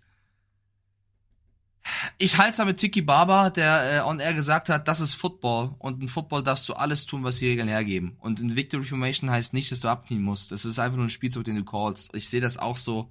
Ähm, ich habe auch keinen, ich habe auch, also vielleicht ging es mir vorbei, ich habe keinen Falcons-Spieler gesehen, der danach hingegangen ist und gesagt hat, hey, wieso seid ihr dann auf den Touchdown gelaufen? Ich habe keinen Spieler gesehen. Nicht einen, der gesagt hat, ist das unfair? Jetzt haben wir 48 Punkte kassiert. Andererseits, ich, wir müssten doch eigentlich genauso erzürnt sein, dass wir überhaupt über 40 Punkte kassiert haben. Was machen da nochmal 6, 7 mehr? Kein Ey, es, hat mich so, es hat mich so aufgeregt, wie dieses Spiel hat mich so aufgeregt. Ähm, ja, lass uns das mal kurz zumachen, sonst, wär- sonst weiß ich, implodiere ich und lass uns darüber reden, was die Falcons jetzt machen sollten, weil sie ihren Headcoach entlassen haben. Arthur Smith ist weg. Also der, Ähm, der Spieltag war, nur ganz kurz, der Spieltag war noch nicht mal durch. Da Nee. gab schon, Ava, kommst du mal bitte zu mir, ähm, ist Feierabend. Also um 11.23 Uhr ist die Saison offiziell geendet. Das war, da war Abpfiff in den USA. 12.02 Uhr gab schon äh, den ersten, äh, die erste Information der Atlanta Falcons und zwar offiziell, nicht irgendwie inoffiziell, sondern ganz offiziell via Social Media. Arthur Smith, du bist raus. Genau, und jetzt kannst du dir überlegen, wen du holen möchtest. Du musst aber schnell sein, weil gefühlt haben die Carolina Panthers schon äh, die ganze Welt eingeladen zum Interview. Es gibt einige Koordinator, die haben wir in der letzten Folge auch schon beleuchtet, ähm, die man jetzt fragen könnte, anfragen könnte. Äh, das, das werden die Falcons auch tun. Ähm, du musst wahrscheinlich trotz aller Picks, die du in letzter Zeit rausgehauen hast, finde ich zumindest nochmal gucken, ob du mit Desmond Ritter wirklich gehen willst oder doch nochmal auf der Quarterback-Position, vielleicht auch über die Free Agency ähm, oder einen Trade, wen holen möchtest. Es gibt einiges zu tun, aber die gute Nachricht ist, ich muss, das leider mal so, so diffamierend sagen, denunzierend sagen, Arthur Smith ist weg und dadurch kannst du die Jungs, die du schon hast, mit einem Kyle Pitts, mit einem Bijan Robinson, mit einem Drake London, der auch gefühlt irgendwann kein Receiver mehr war, ich weiß nicht, was Drake London am Ende gespielt hat, äh, kannst du wieder neu angreifen. Auch die Defense mit Jesse Bates und Co. Es ist alles da, um ein besseres Footballteam zu sein, als schon wieder 7-10 zu gehen. Definitiv. Und da muss auch was passieren. Und die, sagen wir auch mal ganz ehrlich, die Falcons sind eigentlich ein total sympathisches Team. Haben auch einen großartigen äh, Fanclub hier in, äh, in, in Germany. In Germany. Alter, dieses ewige Hin- und Hergespringe in den Sprachen macht mich fertig. Also, der Falcons Fanclub hierzulande, so ist der richtige Satz. Super Ein sympathischer. Verein, oder? Club. Genau, Ja. super, also super sympathischer ist äh, wirklich, finde ich absolut, ist für mich so, wo ich sage, Atlanta.Falcons Germany. Also Atlanta.Falcons.Germany. Findet ihr bei Instagram, ist ein unwahrscheinlich sympathischer Haufen. Ähm, wir haben mal im Podcast drüber gesprochen, dann habe ich eine Mütze, eine Pudelmütze von denen geschenkt gekriegt, die ich tatsächlich im Wald heute getragen habe. Und ich muss immer, ich gucke mir diese Mütze an und denke mir, Jungs, ihr habt so viel Liebe zu diesem Spiel. Ihr macht so viel auch für die Community, als, als die Falcons Spieler und Trainer hier nach Deutschland gekommen sind und und und und. Und ihr verdient eigentlich besseren Football als das, was da passiert ist. Deswegen seid froh, Arthur Smith ist weg. Warum machst du denn jetzt schon wieder Geräusche? Was hast du denn jetzt mit den Falcons? Entschuldigung, falls ihr im Hintergrund irgendwie so ein Quieken hört. Das ist Nee, ich hab's gleich gehört. Das ist Paula, die irgendwie mir was. Doch jetzt. Schatz, es sind die Falcons. Willst du auf dem Arm? Warte mal kurz. Komm her, mein Schatz. Komm her. Wo bist du denn? Ich würde auch heulen, wenn ich so viel über Arthur Smith mir anhören müsste. Komm her. Komm mal her. Oh, du Speckmurmel. Komm vor das Mikro. So, auf dem Schoß. So ist besser. Ist besser jetzt? Okay, Arthur Smith. Okay. Arthur Smith ist aber weg. Du musst dir gar keine Sorgen mehr machen. Die Falcons werden jetzt besseren Football spielen. Ja, aber trotzdem suchen wir uns nicht den komischen Helm mit dem Vogel aus. Ja, mit keinem Vogel. Kein Adler, keine Raubmöwe und erst recht kein Cardinal. Hast du das verstanden? Okay. So, ich habe sie jetzt auf dem Arm. Entschuldigung. Jetzt bin ich wieder bei euch. Irgendwie hat die Lütte gerade ihre drolligen fünf Minuten. Ähm, Arthur Smith, also schneller gekündigt, als er gucken konnte. Und ähm, ja, ähm, wahrscheinlich wird ihm auch äh, der Besitzer der Falcons gesagt haben, Digga, ist ja schön, dass du dich darüber aufregst, dass sie dann auch einen Touchdown machen. Aber du hättest vielleicht einfach mal die Saison besser spielen müssen. Und das ist ja der Punkt. Wer soll jetzt der Quarterback sein? Desmond Ritter am College. Ähm, wir beide haben zusammen ähm, damals mit, äh, ich weiß gar nicht, was Kasim? Nee, was Roman? Ist ja auch egal. Wir haben zusammen äh, zwei Partien der Cincinnati Bearcats gemacht, wo du Netman warst. Und es waren geile Spiele von Desmond Ritter. Das hat mir Spaß gemacht. So, und der Typ ähm, weit unter der, also genau wie du sagst, da hat nichts mehr zusammengepasst. Bitte, bitte, liebe Falcons, einfach mal den Reset-Knopf drücken. Und ihr habt so viel offensive Waffen. Ey, lasst doch einfach mal nächstes Jahr so einen Typen daran, der einfach mal wilde X's und O's malt und sagt, Digga, ab jetzt hier Double Flea Flicker, Reverse, Tralala, Abfahrt, wilde Fahrt. Es kann doch geil werden. Ja, an wen denkst du da so? Hast du schon äh, Namen im Kopf? Es gibt so zwei, drei ähm, College-Koordinatoren, die für mich so für den nächsten Sprung bereit wären. Tatsächlich einer sogar aus einem, aus einem relativ kleinen. Okay, hör auf jetzt, das ist das Kopfhörerkabel. Ähm, äh, aus dem. Ey, was möchtest du mir jetzt damit sagen? Hörst du diese Geräusche? Jetzt beißt sie in die Tischkante. Ich weiß, dass du Zähne kriegst und ich weiß, dass das juckt. Ähm, ich, wenn wir in diesem NFL-Kosmos bleiben würden, ähm, es ist natürlich jetzt völlig klar, wir sprechen gleich bei den Commanders drüber, also äh, Ron Rivera ist weg, bedeutet, äh, Eric Bieniemy ähm, wird jetzt wahrscheinlich eine Stufe raufrutschen. Hol dir einen Offensivkoordinator, hol dir irgendeinen, der, und da haben wir ja schon drüber gesprochen, egal ob jetzt von den Detroit Lions oder, oder, oder, hol dir jemanden, der diese Offense neu strukturieren kann und mit einem neuen Playbook einfach die Einzelfaktoren, diese Einzelathleten auch zu einer geilen Unit zusammenbringt. Ich glaube, dann kann das richtig geil werden in Atlanta. Ja, ich glaube, ich würde, um es konkreter zu machen, auch auf jeden Fall für einen offensiv denkenden Coach oder wen anders noch gehen. Äh, ich werfe mal drei Namen rein. Ich finde auch Mr. Detroit Lions, der, glaube ich, überall äh, angefragt sein wird. Ben Johnson, ähm, auf jeden Fall jemanden, den man nehmen kann. Ich sehe auch Bobby Slovic als sehr interessanten Typen, den OC der Texans, der ja auch mit Stroud ein tolles Jahr hingelegt hat, ähm, der aber auch dann wahrscheinlich eher einen jüngeren Quarterback braucht. Und dann, wenn du halt die ganzen Jungs siehst, ne, Bijan Robinson, Kyle Pitts, die sind auch alle noch, noch äh, ja, in ihren Zwanzigern. Wenn Jim Harbaugh nach dem Michigan-Sieg Lust hat, in die NFL zu kommen, gibt es einige Teams, Chargers, Raiders, aber wahrscheinlich auch die Falcons, die sich mit Harbaugh beschäftigen wollen. Der hat ja auch schon mal ein Team ins äh, in den Harbaugh Bowl geführt. Also die, die 49ers damals gegen die Ravens in den Super Bowl geführt. Der, der hat natürlich auch die Expertise am Start. Die erste Frage, die du aber mit dem Coach ja auch stellen musst, ist, für welchen Quarterback will ich gehen? Ich persönlich würde Desmond Ritter nicht mehr als Starting Quarterback sehen. Und ich persönlich würde entweder an 8 versuchen, wen zu picken, ne, wenn du halt äh, Harbaugh zum Beispiel als Coach installierst, kann der an 8 seinen College Quarterback holen, den er haben möchte. Oder du lässt die 8 für was anderes und gibst Picks her, um ähm, einen Quarterback zu holen. Und ich habe hier schon mal Russell Wilson reingeworfen und ich werfe neben Russell Wilson vielleicht auch einen Justin Fields rein, weil die Bears scheinbar auch sch- schwer am Überlegen sind, was sie mit Justin Fields machen. Und Justin Fields auch noch im besten Alter, den da reinpacken in diese Offense mit einem guten Coach, der Ideen hat, ähm, dann habe ich auf jeden Fall wieder Bock auf Atlanta. Definitiv. Ähm, Russell Wilson, ja, nein, vielleicht. Bin ich mir, bin ich ehrlich gesagt, das wäre wieder so ein, weißt du, so, so, so, so Gaffer-Tape hält auch zusammen. Also es wäre so eine, nur eine Notlösung. Bau dir lieber komplett ein neues Regal. Na, Mach nicht irgendwie wieder reparieren, sondern bau was Neues. Und ich glaube wirklich, wenn wir, wenn wir gucken, ähm, was Desmond Ritter zu leisten imstande war, wenn du da irgendjemanden holen kannst, der ganz klar ihn für, für, für ein halbes, ganze Spielzeit an die Seite nimmt und ihn, ihn mentormäßig unterrichtet, kann das doch für die Zukunft auch die, die richtige Lösung sein. Ich bin tatsächlich nicht davon überzeugt, dass Desmond Ritter schlecht ist, sondern ich glaube einfach, dass das Playcalling von Arthur Smith und die ganze Coaching-Situation rein raus, der nächste, du darfst, du nein, heute bist du doof, ähm, das hat ihm überhaupt nicht geholfen. Und das ist ja eben der Punkt sportpsychologisch. Was hilft dir? Und es gibt natürlich, und da sind wir auch wieder beim Punkt, Jake Browning. Es gibt junge Jungs, die eine offene Quarterback-Competition anheizen würden. Ähm, und das weißt du selber, Wettbewerb kann besser machen. Also ich glaube nicht mal, dass du in der Drafter, sondern Free Agency. Ja, aber Taylor. Heineke ist ja auch schon ein, ein Kandidat. Also ich finde, wenn du Russell Wilson mit Gaffer Tape vergleichst, wäre Desmond Ritter für mich ein dünner Faden, der das irgendwie zusammenhält. Aber so können die Meinungen ja auch auseinandergehen. Äh, Es steht und fällt mit der Entscheidung, wen du als Headcoach haben willst. Weil der natürlich dann sagen wird, er will einen erfahrenen Quarterback oder er will einen jungen, er will einen ganz neuen. Ähm, und das ist dann die Aufgabe von, vom Front Office. Aber trotzdem, wir sind uns ja einig, du hast viel Potenzial in Offense, Defense da. Jetzt musst du die richtige Entscheidung treffen, wer das alles führen soll. So, und damit äh, Boah, schicke ich Mike Carsten. jetzt erstmal ein Foto von meiner äh, zauberhaften Pille-Assistentin. Ja. Ähm, da kommt sie, zack.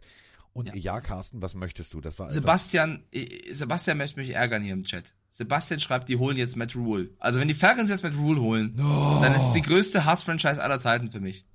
Sehr Also dann, dann, tut mir leid, dann nehme ich die Pudelmütze auch wieder ab. Also die verpacke ich dann ganz tief im Schrank. Ganz tief. Und du hörst jetzt, warte mal. Hallo. Auch wenn die Zähne jucken, dieser Schreibtischstuhl ist kein Kauspielzeug. Boah, bis man seine Kinder so groß hat. Hat mit Mike ja auch ein bisschen gedauert, aber inzwischen ist er ja stubenrein und er funktioniert. Deswegen gebe ich die Hoffnung nicht auf. So, kommen wir zur nächsten Partie. El Prico schreibt zu deinem Bild, was für ein süßer Feini und der niedliche Hund daneben ist auch nett. Ja, ja. Aber sie macht mich wahnsinnig. Ganz ehrlich.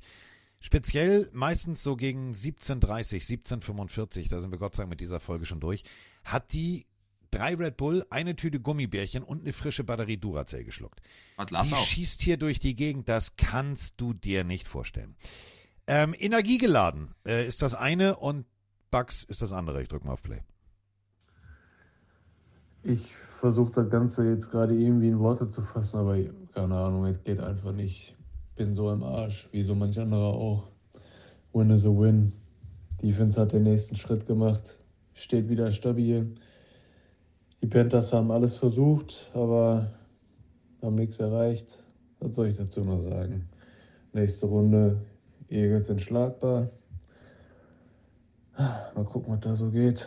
Hoffentlich wird Baker Mayfield schnell gesund. Liebe Grüße aus Gelsenkirchen. Ja, ihr hört es in der Tonlage von Mirko. Äh, nur neun Punkte. Kein einziger Touchdown, nur kicken, kicken, kicken. Ähm, ja, eher so jetzt suboptimal. Immerhin aus 57, aus 39 Yards. Also Chase McCollum konnte kicken. So, das ist das Wichtige. Ähm, null Punkte für die Panthers, äh, zweimal äh, in Folge. Also, da muss was passieren. 228 Yards, das ist jetzt echt zu wenig. Ähm, Baker Mayfield erneut mal wieder angeschlagen. Das kennen wir noch, die Situation bei den Browns, hat er sich auch so in die Playoffs gehangelt. Ich mache mir echt Sorgen und ich hoffe, dass der Junge ganz schnell wieder fit wird. Ja, gehe ich mit. Das war jetzt eines der Spiele, die jetzt nicht so Spaß gemacht haben. Aber die Buccaneers haben, und das nur darum ging es, es geschafft, diese Division zu entscheiden und in die Playoffs zu kommen. Und ob das jetzt ein 4-0, 5-0, 6-0, 9-0 ist, ist dann auch hinten raus total egal. Plus Becker Mayfield, der natürlich durch diesen Sieg, er hat das Team in die Playoffs geführt, ähm, nochmal eine Million obendrauf abgestaubt hat von, seinen, von seinem Bonus. Also das wird ihn auf jeden Fall sehr gefreut haben. Und wenn du dir die Baker Mayfield Journey anschaust, das schaffen nicht viele, als Quarterback in die Liga zu kommen mit hohen Ambitionen, dann eigentlich rasiert zu werden, gekartet zu werden, weggepackt zu werden, dann bei den Rams erst einmal zu zeigen, es geht ja eigentlich, und dann wieder bei den Buccaneers zu landen, die eigentlich in einem Rebuild sind, und dann das Team zum Division-Sieg zu führen, zum, zum Einzug in die Playoffs, das ist schon eine tolle Story, muss man wirklich sagen. Also Baker Mayfield, ich ziehe da meinen Hut, ähm, der kann polarisieren, wie er möchte und der, ich gehe auch nicht mit jeder Aussage bei ihm mit, aber das erfordert Respekt, äh, so eine Leistung darzubringen. Und für mich geht es nicht mehr um diesen Spiel. Die Panthers auch eine, also da ist, also ich habe selten, selten, selten ein Team so am Boden gesehen wie die Panthers. Die haben ja danach auch jeden rausgeworfen. Also ich, ich weiß gar nicht, ob noch irgendjemand in diesem Büro sitzt, um Anrufe entgegenzunehmen.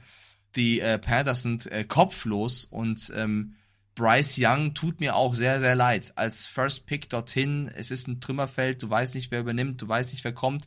Ich habe schon gespoilert, sie haben sehr, sehr viele ähm, Leute eingeladen zum Interview. Die Liste umfasst jetzt schon 13 äh, Namen, die äh, dort äh, vorstellig werden sollen. Da wird von, von Coordinator bis äh, Positionscoach bis Qu äh, College alles wird angerufen, was irgendwie einen Plan hat. Der GM wird entlassen, äh, du brauchst einen neuen GM also du stellst dich wirklich komplett neu auf. Du hast im Draft den ersten Pick nicht. Also ich, es tut mir sehr leid für Fabienne und Co. Ich weiß, wir haben viele Panthers-Fans da draußen und ich mochte die Carolina Panthers immer sehr. Aber es sind auch die Nachwirkungen von Matt Rule immer noch. Nach wie vor bin ich auch dabei. Ähm, ich glaube, es wird einige Jahre dauern, bis die Panthers wieder richtig konkurrenzfähig sind. Und das ist leider das System NFL, wenn du es dann hart verkackst. Und ich glaube, alles andere wäre eine große Überraschung. Es tut mir auch für einen Spieler wie Bryce Young sehr leid. David Tepper, der Besitzer, sagte in seinem Statement so, wir wollen nach vorne, aber wir wollen eine andere Richtung einschlagen. Deswegen Scott Fitterer, so heißt der General Manager, der diesen Trade mit den Bears gemacht hat. Hm, ja, das hat er jetzt nicht alleine eingetütet. Also da war schon Mr. Tepper auch involviert. Der äh, macht jetzt äh, alles darf raus, alles auf äh, was kein Stecker hat, kann gehen. Ähm, ich bin sehr gespannt wie äh, die Panthers die Offseason angehen werden, wen sie als General Manager holen und vor allem, und das finde ich am spannendsten, wen sie als Coach holen. Denn jetzt brauchst du jemanden, du hattest Josh McCown als Quarterback-Coach, einen selber erfahrenen, ja, ich sag mal Journeyman, der viele Teams durch hatte, der Quarterback sehr gut gespielt hat, der ja Bryce Young an die Hand nehmen wollte, der ihn teilweise auch an die Hand genommen hat. Da hat man dann ja Forward Progress gesehen, was sein sein sein Spiel angeht.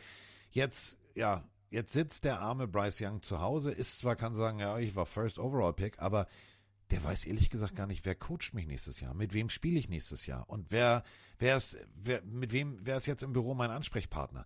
Absolute Scheißsituation.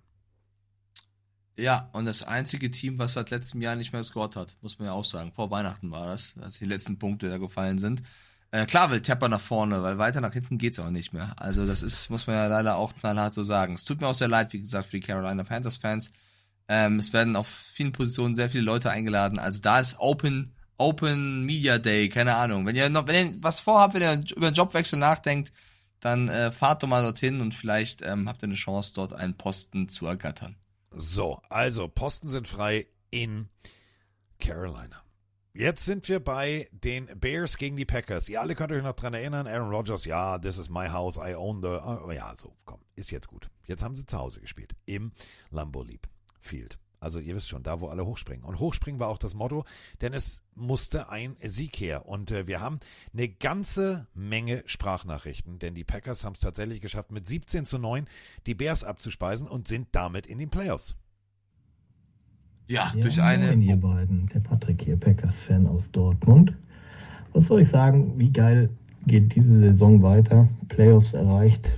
Viel mehr kann man sich im Moment, glaube ich, nicht wünschen. Das jüngste Team, das jemals die Playoffs erreicht hat, wenn ich es richtig gehört habe. Und ähm, mir hat diese Saison echt gut gefallen. Schon mit der Vorbereitung, da war Ruhe drin. Keine großen Sprüche. Ja, von mir aus darf es gerne so weitergehen. Die Aussichten sind rosig, würde ich sagen.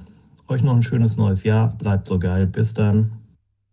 Moin Carsten, moin Mike.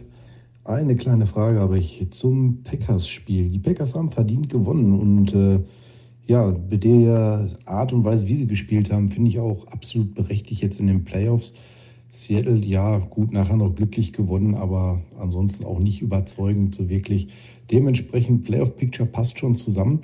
Eine Frage habe ich noch. Der Owens hat so eine schöne Schelle verteilt, viel, viel, viel zu spät an Justin Fields gegen Ende des Spiels. Für mich war das ganz, ganz klar eine Business-Entscheidung. Der hat gesagt, wenn ich jetzt den Fields wegmache und der nicht auf dem Feld bleibt, dann gewinnt er das Spiel gegen uns auch nicht und die Playoffs sind sicher. Der war derart spät dran. Also ich glaube, da ist kein Linebacker im Normalfall dann noch unterwegs. Das sah für mich sehr nach bösen, bösen Foul aus. Wie seht ihr das und warum sind keine Flaggen geflogen? Grüße. Ja, eine Partie, die wir besprechen müssen. Ähm, Mike, ganz ehrlich, Packers mit Love, das ist schon schöner, spannender und guter Football.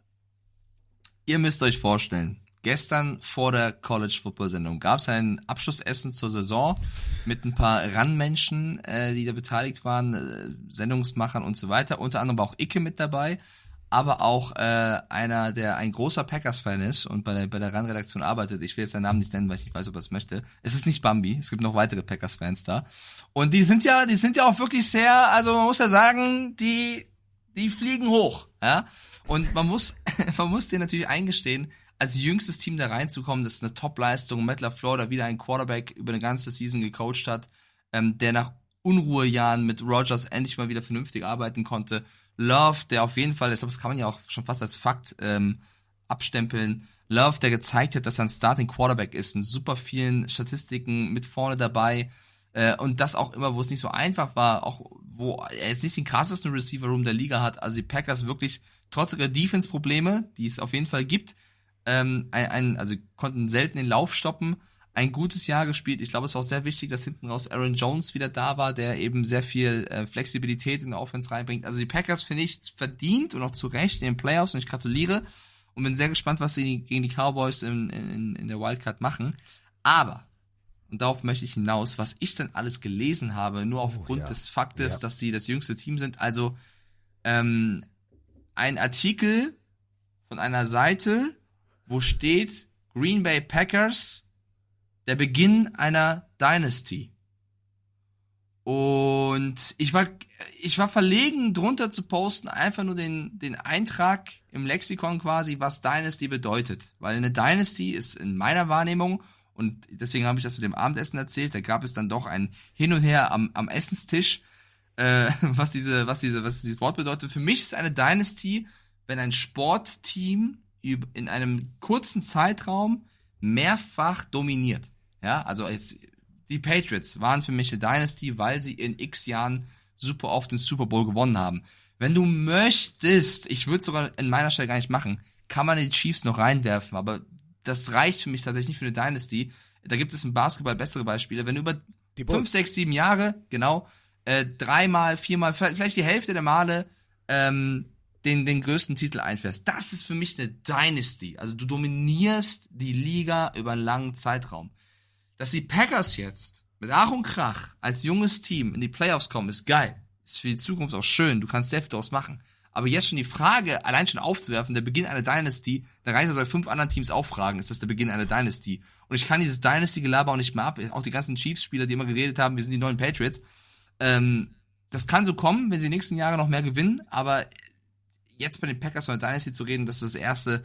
Ich habe mich noch mal beruhigen können und da nichts gepostet, aber ich musste beim Abendessen da auch sagen, äh, das wird mir ein bisschen zu, zu hoch gejubelt. Trotzdem, Carsten, ich möchte, ich bin so ein bisschen der Hater heute. Die Nein, das ist okay, du Packers- bist grumpy. Das ist, äh, ich gebe dir aber völlig recht. Dynasty Packers ist, geile du, Season gespielt. wenn du einen Sport teilweise dominiert hast. Wir sprechen jetzt über die Packers, die gerade noch so reingerutscht sind. Sie sind nicht auf Platz 1 der NFC. Sie haben nicht Bye Week. Sie sind nicht das heißeste Team der NFC. Das müssen wir auch ganz deutlich so sagen. Es ist ein Grundstein gelegt, eine Zukunft sportlich erfolgreich zu bestreiten. Basierend auf einem Grundstein schon zu sagen, ja, das ist jetzt der, also hier, die sind die, nein, nein, stopp.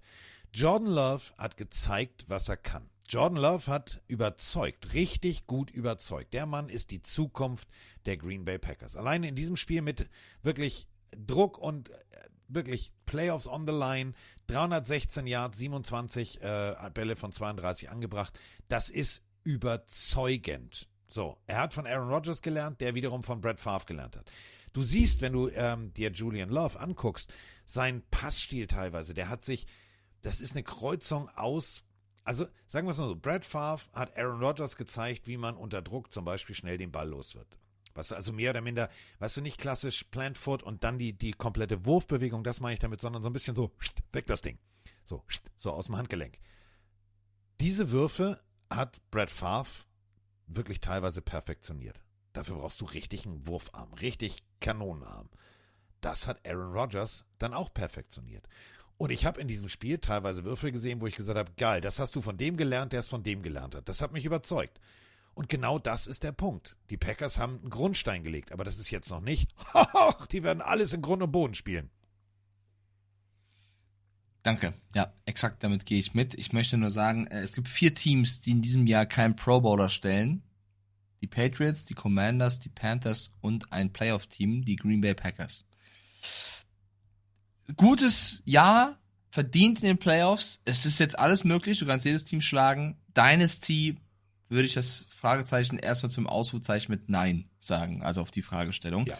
Und wir müssen auch über die ähm, Chicago Bears reden, die natürlich dieses Spiel verloren haben. Und äh, ja, Ryan Poles kann viel bewegen. Die Frage ist nur, in welche Richtung. Also wenn ihr euch die Pressekonferenz von Justin Fields anschaut, wie er ähm, nach dem Spiel da, da, ja, versucht, über seine Zukunft zu philosophieren, das, das lässt eigentlich alles offen. Es kann sein, dass er bleibt. Ich glaube, er würde sehr gerne bleiben. Es kann sein, dass er gehen muss. Ich finde, meine persönliche Meinung, er hat gezeigt, dass er ein sehr, sehr guter Quarterback ist. Ist Caleb Williams wirklich diese zwölf Stufen besser und bringt er dein Team nach vorne? Oder Nein, wäre es nicht cleverer, oder wäre es nicht cleverer, nach unten zu traden und mehr Baustellen zu füllen und auf Justin Fields zu setzen? Ich glaube, so mein Eindruck auf Social Media, dass die meisten schon sagen, du hast den ersten Pick, du musst für den besten Quarterback gehen.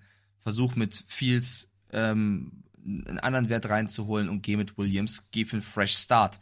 Das ist so ein bisschen die allgemeine Meinung. Vielleicht kann der Twitch-Chat auch gerne reinschreiben, was die davon halten mich hat ein Justin Fields überzeugt. Ich glaube, ich wäre eher auf, im, im Camp Justin Fields.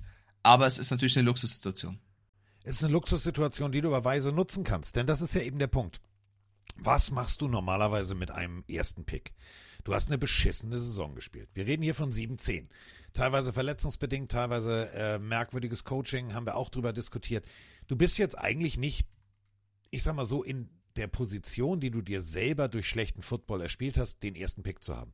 Deswegen gehe ich jetzt mal in die Position äh, der, der meisten Bears-Fans, die sagen, Justin Fields hat speziell zum Ende der Saison, wo man das Playbook wirklich komplett auf ihn angepasst hat, gezeigt, dass er es kann.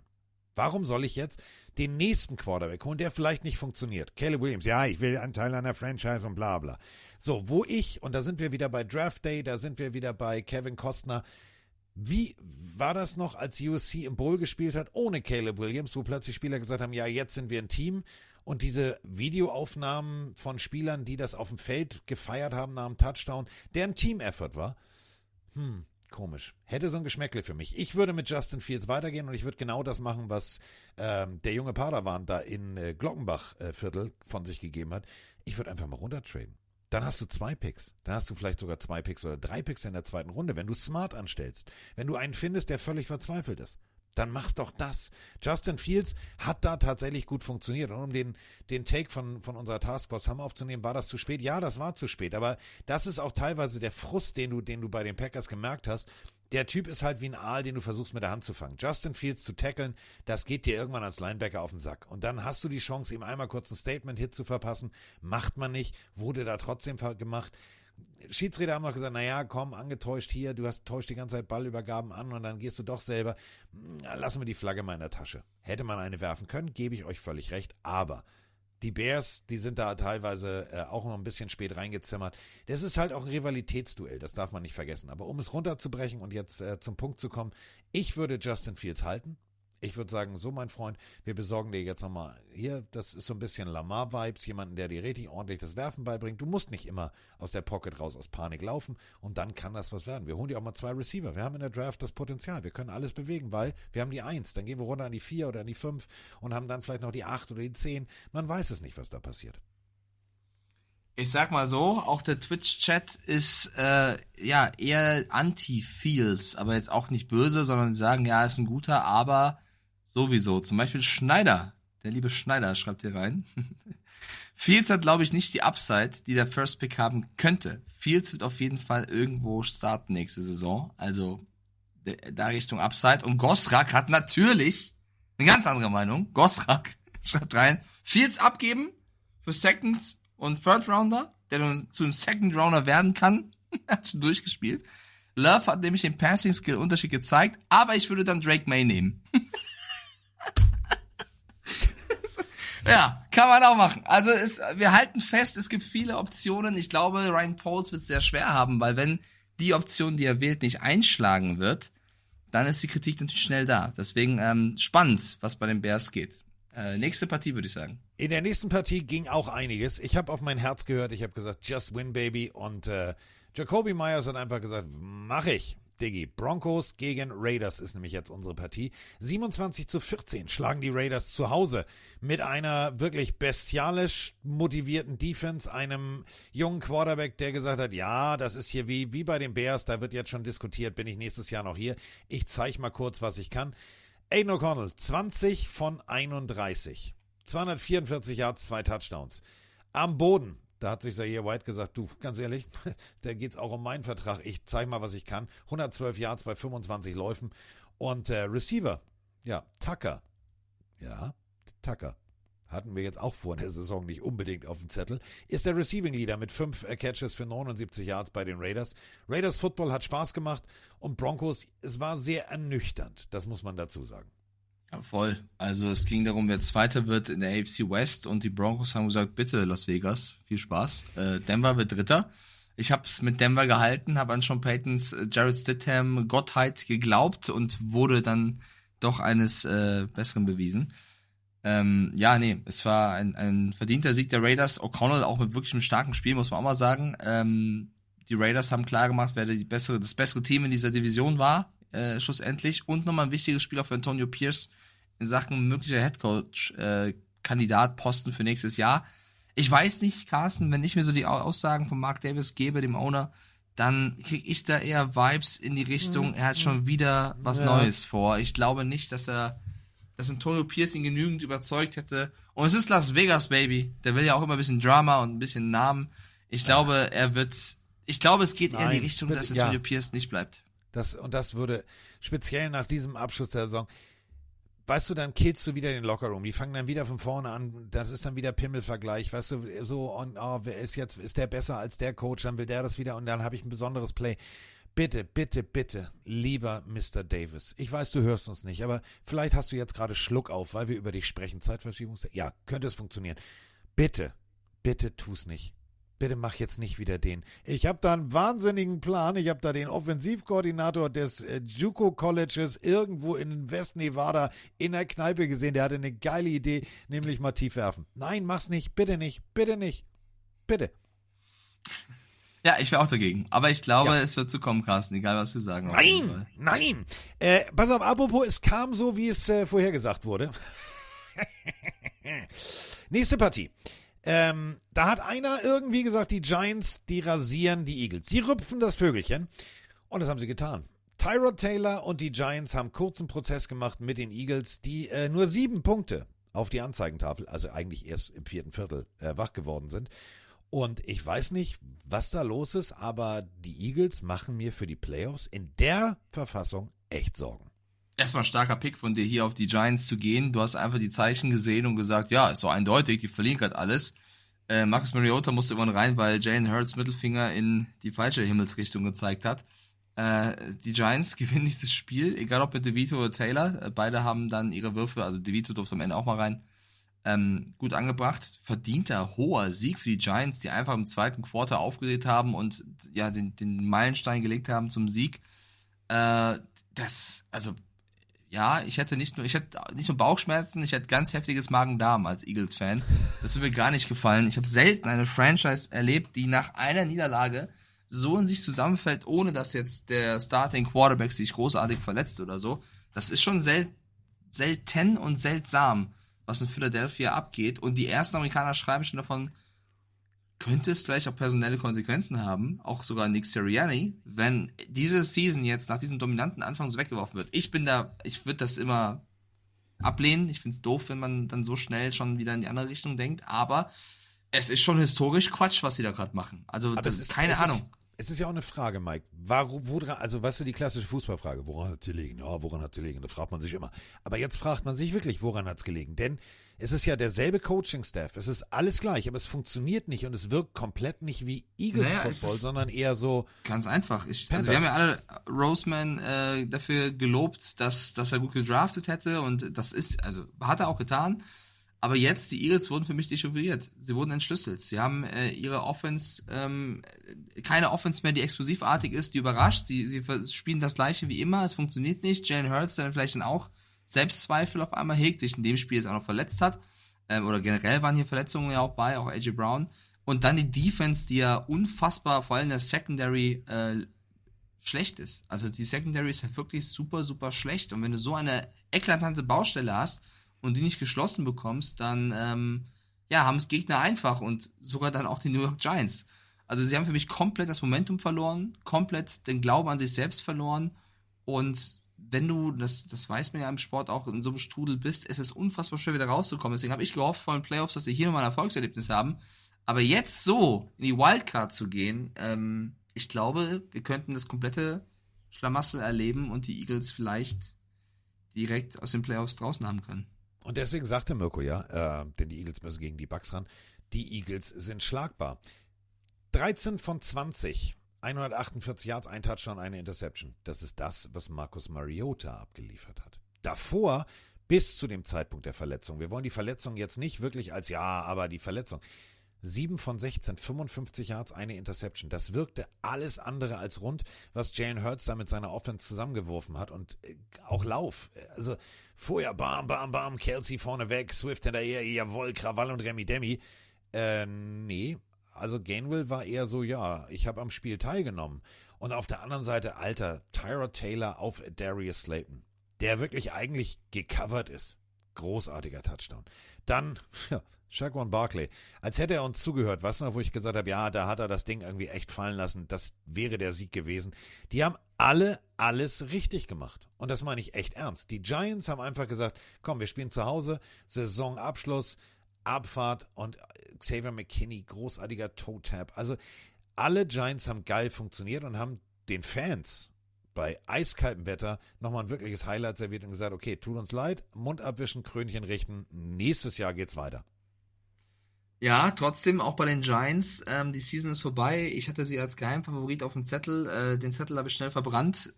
M- müssen natürlich trotzdem auch in deren Analyse gehen und das endete auch mit einem Knall. Denn äh, Defensive Coordinator Don Wink Martindale ist nicht mehr Teil des Coaching-Staffs, äh, was für einige dann doch ein bisschen überraschend kam, weil die Defense jetzt eigentlich nicht immer das größte Problem war. Aber nachdem jetzt auch ein paar äh, Positionscoaches gehen durften, soll er sich dazu entschlossen haben, das Team zu verlassen. Wurde auch in den letzten ein, zwei Jahren immer wieder eingeladen für Head-Coaching-Posten. Und es gibt ein, ein, ein, ein Schriftstück auf Twitter. Ich möchte es, also ich betone hier nochmal an der Stelle, dass ich bisher nicht verifizieren konnte, ob das echt ist, aber es geht eben rum von einem Insider, der davon berichtet, dass es zwischen Martindale und Brian Dable geknallt haben soll, äh, die sich nicht mehr grün waren und deswegen diese Entscheidung jetzt auch kommt. Und dabei soll es darum gehen, dass Dable äh, Martindales Defense kritisiert hätte. Der eine oder andere, ich glaube der Linebacker-Coach oder Inside-Linebacker-Coach durfte auch schon gehen. Und Martindale irgendwann sauer wurde, weil ihm dann auch gedroht wurde, hier, es muss besser werden, ansonsten ne, gibt es Konsequenzen. Und er muss gesagt haben, Alter, deine scheiß Offense kann in, mein, kann in den, kann in den Practice-Einheiten nicht ein Yard gegen mich machen und du kackst hier meinen Stuff an. Also es muss da wirklich geknallt haben zwischen Offense, Defense.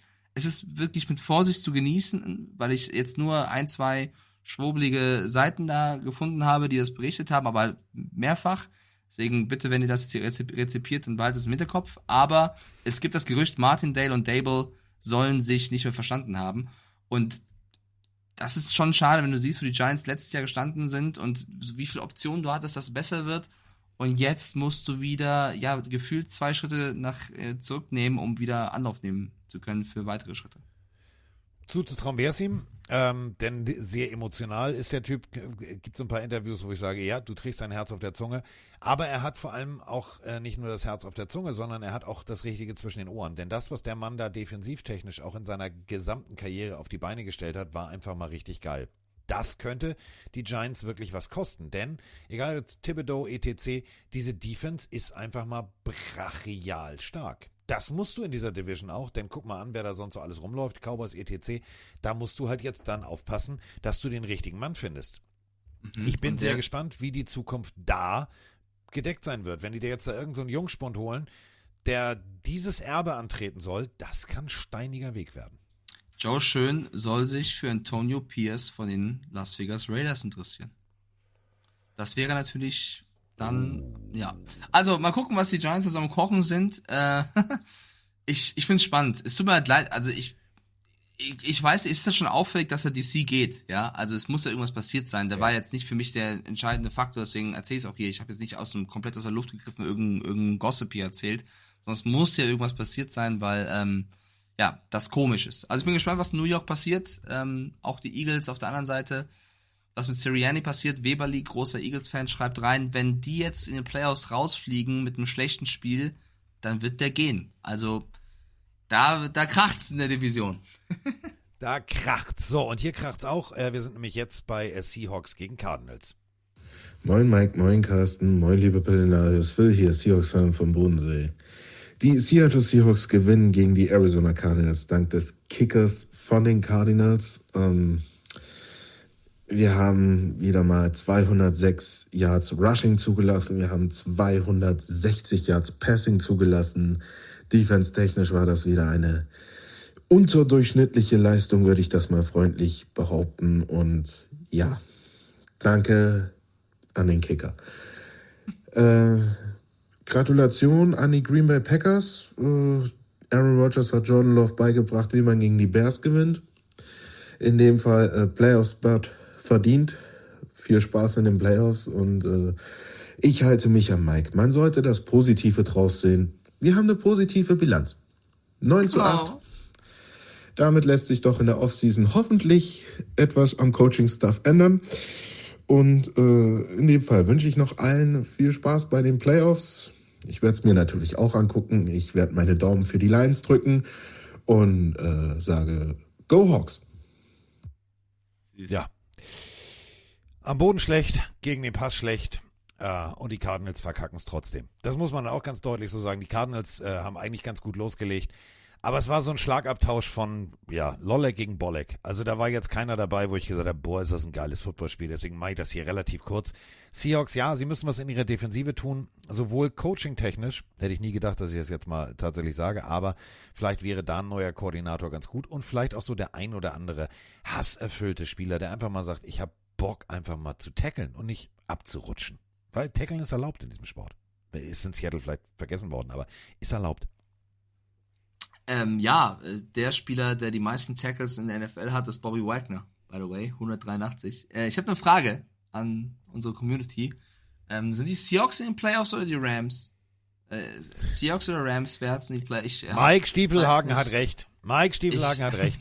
Das muss man halt an dieser Stelle mal Nein, sagen. aber es tut mir leid. Es tut mir auch leid für die, für die Seahawks, weil ich finde, und das meine ich jetzt wirklich ernst, von allen Mannschaften, die es jetzt nicht geschafft haben, finde ich, die Seahawks und die Jaguars hätten es mit am meisten noch verdient gehabt, ähm, in, die, in die Playoffs zu kommen. Die Seahawks natürlich auch in einer Division mit den Niners, wo es weh tut. Die Rams, die natürlich dann auch jetzt, ja, so ein bisschen das Dark Horse sind, auch in den Playoffs, die äh, viel, viel, viel besseren Football spielen, als einiges gedacht hätten. Ähm, so ein bisschen so wie die Seahawks auch letztes Jahr. Und äh, ja, ich finde, man müsste vor allem sich wahrscheinlich die Defense und den Defensivkoordinator Norton nochmal anschauen. Da sind sehr viele Entscheidungen getroffen worden, die vielleicht diesen einen oder diese zwei Siege gekostet haben, die zu den Playoffs geführt hätten. Und dieser Sieg jetzt gegen die Cardinals, wenn ich ehrlich bin, wenn du die Cardinals letzte Woche anschaust, das, die musst du auch erstmal schlagen. Also 21-20 haben sie gewonnen. So schlecht sind die Cardinals gar nicht mehr, wie sie mit 4-13 eigentlich stehen. Ähm, ja, bisschen Disziplin wieder reinbringen. Ich weiß nicht, ob du es beim DK Metcalf noch hinbekommst, aber wäre gut. Äh, Defense äh, brauchst du mehr als du Bobby Wagner und Geno Smith hat in dem Spiel, finde ich, passabel gespielt, aber trotzdem musst du auch.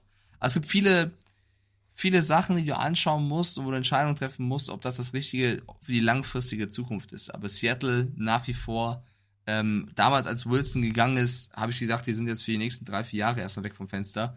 So weit ist es nicht, von daher denkt an Carolina, es könnte viel schlimmer sein. Das ist eben der Punkt. Äh, ja, Mike, ich habe auf die Seahawks, ich habe gesagt, die schaffen die Playoffs, schaffen sie nicht. Aber nochmal, nach dem Abgang äh, von Russell Wilson und Ansammlung von Draftpicks hat man gesagt, ja, Digga, drei, vier Siege maximal. Nö, war doch jetzt gar nicht so schlecht. 9-6, vor allem on the road, okay, vier Siege, sechs Niederlagen. Da kann man drauf aufbauen. Und die Cardinals, ja, Pick 4 in der Draft. Also da bin ich mal sehr, sehr gespannt, was da passiert. Äh, offiziell Statement ist, ja, Kyler Murray ist der Quarterback unserer Zukunft. Okay, Vielleicht hat er Call of Duty abgelegt. Ist ja auch irgendwann langweilig. So, immer nur auf der Couch liegen. Es wird besser. Man hat tatsächlich Kyler Murray in den letzten zwei Partien, das hat mir gefallen. Das war rund. Deswegen da Mund abwischen und weiter. So, kommen wir Warte zu... kurz, äh, weil, weil wir haben also große Seahawks-Fans-Gemeinde und ich glaube, die würden sich mal wünschen, dass wir noch kurz äh, einen kleinen Ausblick geben auf die kommende Season. Auch da gibt es, finde ich, äh, einige Baustellen, die du angehen kannst. Wir haben es ja schon erwähnt mit Defense, aber auch die O-Line. Ich glaube, ein Name, der wahrscheinlich in Zukunft nicht mehr bei den, bei den Seahawks auflaufen wird, auch aufgrund seines Vertrages, ist Jamal Adams. Also ich glaube, ja. dass, ich habe ihn ja sehr gefeiert damals bei den Jets, aber der Downfall ist, glaube ich, wirklich real. Ähm, muss man leider sagen. Und ja, dann musst du halt dich um, um Spieler kümmern, um, um Gehälter kümmern, eines Bobby Wagners, aber auch von einem Leonard Williams, den du ja für ein, ja, für Picks aus New York geholt hast, um nochmal in die Playoffs zu kommen. Das, der Plan hat nicht funktioniert. Also es gibt wirklich sehr, sehr viel zu tun. Das Front Office muss viel machen. Also es wird eine anstrengende Offseason. Ähm, und das, also ich würde, glaube ich, wirklich jeden Stein umdrehen. Also es gibt kaum einen Spieler, wo ich sage, der bleibt zu 100 Prozent und auf den will ich aufbauen, sondern, äh, also wenn am ehesten noch, noch Bobby Wagner, aber ansonsten musst du, musst du äh, alles neu beleuchten. Bobby Wagner ja nun auch nicht mehr der Jüngste, da muss man halt gucken, wirklich, was die Zukunft bringt. Aber nochmal, du hast das Potenzial, du hast Picks gesammelt, du kannst ordentlich arbeiten und das Ganze die Zukunft, nochmal, du, du spielst in der Division mit den Rams, die gezeigt haben, was sie mit einem jungen Team erreichen können. Du hast so viel Potenzial, du hast so viel Picks. Das wird auf jeden Fall auf Seiten der Seahawks ein einfacherer Weg als der für die Cardinals. Das muss man auch ganz deutlich so sagen. Kommen wir zur nächsten Partie, die mir nominell scheißegal ist, weil Backups gegen Backups völlig Wumpe. Ich habe gesagt, ich gehe einfach als aus Gewohnheit mit den Chiefs, aber die Chargers haben gesagt, ja, aber Football spielen mit Sticks können wir auch. Wichtig ist, Sticks ging einmal zu Boden, das heißt Chris Jones, Chaching, 1 Million einkassiert, großartige Szene, der hat gefeiert, als würde er hätte er schon Super Bowl gewonnen. 13 zu 12 gewinnen die Chiefs in einem Spiel, wo ich sage, ich zitiere den Klassiker. Ist mir egal. Ja, komplett. Also Blaine Gabbard, kein Touchdown-Pass, Easton Stick, kein Touchdown-Pass, 13 zu 12. Butker gewinnt das Kicker-Duell. Äh, das war ein kein, kein Spiel für die Geschichtsbücher. Ähm, die Chiefs machen den Sack zu, gewinnen trotz einer holprigen Saison die Division mit 11-6. Also ich finde es echt spannend zu sehen, wie die anderen drei Teams es nicht hinbekommen, obwohl die jetzt strugglen, da mal ein bisschen mehr Druck auszuüben. Die Chargers mit 5-12 mit einer unfassbar enttäuschenden Saison, wie ich finde. Ähm, da, also wenn ich jetzt da die, die Off-Season-Baustellen aufmache, dann äh, sind wir lange dran. Ähm, Alles außer Bosa, Mac und rein theoretisch Eckler und Justin Herbert muss zur Disposition stehen, da muss gesprochen werden, da muss wirklich aufgepolstert werden und coaching-technisch muss da mal einer her, der sagt, Digga, Krawall und Remi Demi auf zwei. Ja, sie müssen natürlich erstmal ähm, gucken, wer GM wird und wer, ja. wer Coach wird. Ne? Das ist das Erste. Stimmt, Cam Dick hat eigentlich sogar vier Field Goals gemacht und Butker nur zwei Twin Father, hast du recht, aber ich bin ehrlich, es ist mir scheißegal. Also ich, das Spiel ist mir wirklich, also es ist so ein Woche 18 Spiel. Ähm, ja, Michael Hartman ist zurück. Das ist vielleicht die ja. coolste News noch. Michael Hartman ist zurück, hat geliefert. Das ist schön. Für die Chiefs geht es jetzt um die Playoffs und ähm, ich habe das Gerücht aufgeschnappt im Arrowhead, dass Andy Reid mit dem Retirement flirtet. Äh, ich fände es sehr schade, wenn das stimmen sollte. Es ist auch jetzt kein, kein heißes Gerücht, sondern es ist nur aufgekommen. Ähm, Dann ärgert man sich doppelt und dreifach, dass man Eric Bieniemy hat genau, gehen lassen. Das wäre schon hart. Ich hoffe nicht, ja. dass es passiert. Nein, glaube ich auch nicht. Was auf jeden Fall passiert ist, äh, Puka Nakua hat Geschichte geschrieben. Damit sind wir bei der nächsten Partie, die eigentlich auch genauso unwichtig ist. Denn äh, auch hier haben wir Backup gegen Backup. Die 49ers äh, underperformen natürlich ohne ihren Starting Quarterback. Und da sind wir wieder bei der Wertigkeit eines Quarterbacks. Hm, naja, System-Quarterback, schon klar. So, also Sam Darnold durfte ran und verliert mit einem Punkt gegen die Rams, die äh, sukzessive gesagt haben, Playoffs, here we go. Puka Nakua, ähm, Rookie-Record aufgestellt, feiert mit seiner Mama, ganz süßes, ganz großartiges Bild. Und die Rams, ja, äh, würde ich jetzt, ich sag mal so, nicht unterschätzen, wenn ich die Detroit Lions wäre. Ich fand es trotzdem irgendwie ein launiges Spiel. Also die Rams Ja. gewinnen mit einem Punkt Unterschied. Carson Wentz, der mir auch irgendwie Spaß gemacht hat, äh, auch weil im, im, im Rushing Game äh, großartig war. Sam Darnold, den fand ich jetzt auch gar nicht so schlecht. Du hast halt gesehen, dass es nicht mehr so viel geht wie für die Niners. Die verlieren mit einem Punkt Unterschied. Äh, San Francisco hat in der zweiten Halbzeit auch aufgehört, Football zu spielen, großartig. Und äh, ja, größte Headline in diesem Spiel, Puka Nakua. Also wer hätte das gedacht? Ich kann euch nur das Video empfehlen von den Rams ähm, und von der NFL, wie äh, ja Sean McVay da sitzt, äh, mit dem GM gemeinsam überlegt, wen sie holen sollten, sich das Tape angucken, sich mit den anderen Coaches beraten und dann sehr selbstsicher sagen, wir müssen Puka Nakua verpflichten in der fünften Runde. Ist ein sehr, sehr cooles Video.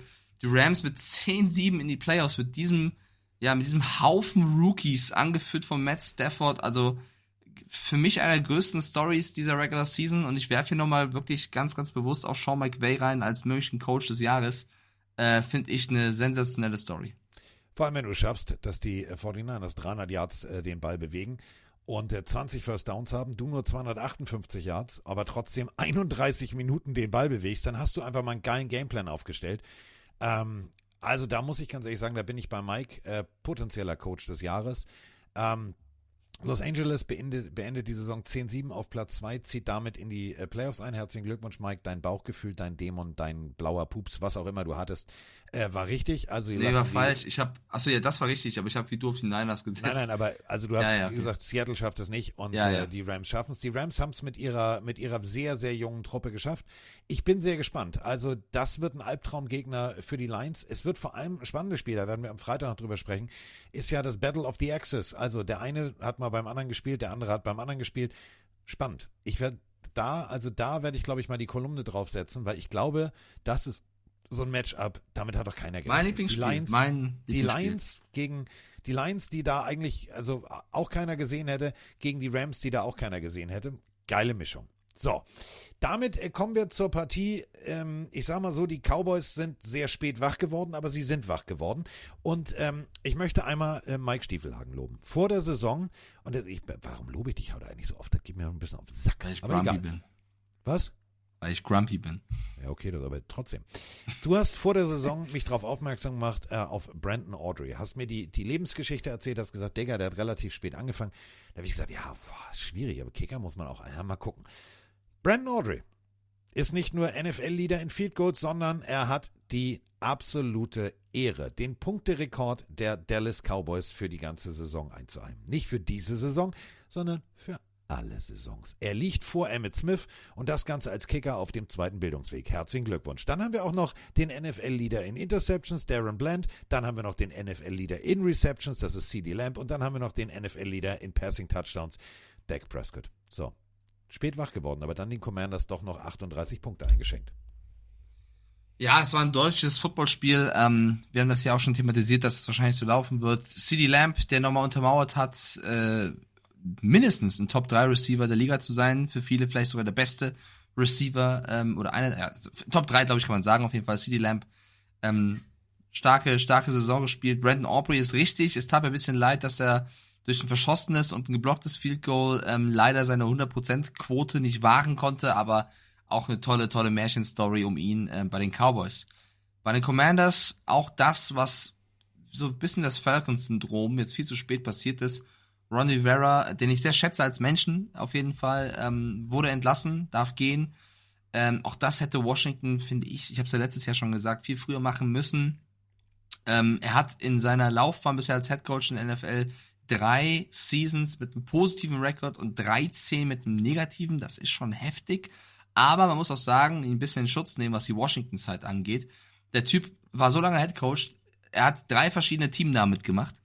Er hat zwei verschiedene Owner mitgemacht, acht verschiedene Quarterbacks und ein 26 zu 49 zu 1 Record und nebenbei noch eine Art von äh, einer, ja, Hautkrebs äh, gebettelt, äh, bekämpft. Also der Mann hat Ereignisreiche hinter sich, äh, Ereignisjahre hinter sich und ich glaube, denke, er sollte jetzt mal ein bisschen zur Ruhe kommen, das, das täte ihm gut.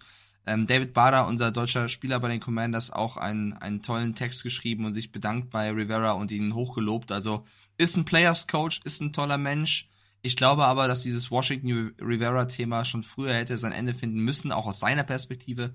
Und ja, die Commanders auch ein Team, wo auf jeden Fall geackert werden muss zur, bis zur kommenden Saison. Zur Verteidigung von Ron Rivera's Rekord muss man natürlich sagen, er hat auch in Carolina angefangen mit einem sehr hohen Pick, wenn ihr versteht, was ich meine. Also da war auch Ja. relativ klar, dass zwei, drei Jahre Aufbauphase drin sein müssen. Selber bei den Chicago Bears Linebacker gespielt, damit einen Super Bowl gewonnen. Jetzt tritt ein ganz, ganz großer, auch menschlich, äh, von der Bühne ab. Finde ich sehr schade. Zehn Punkte nur für die Commanders und äh, die Cowboys. Ja, am Anfang ein bisschen gestruggelt ähm, und dann aber tatsächlich eine vier äh, Touchdown-Spielperformance von Dak Prescott. Die haben sich besonnen auf das, was sie können und haben äh, gezeigt, dass sie tatsächlich ein Angstgegner in den Playoffs sein werden. Ja, gehe ich mit. Ob Eric Bieniemy jetzt Head Coach wird, wird gefragt. Ich würde sagen ja. Ob die Commanders auch sagen ja, weiß ich nicht.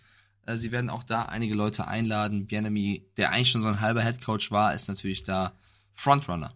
So, und damit sind wir bei der letzten Partie und äh, da drücke ich jetzt erstmal auf Play. Hallo Carsten, hallo Mike, hier ist der Heinz aus Bad Friedrichshall. Ein frohes Neues wünsche ich euch auch noch.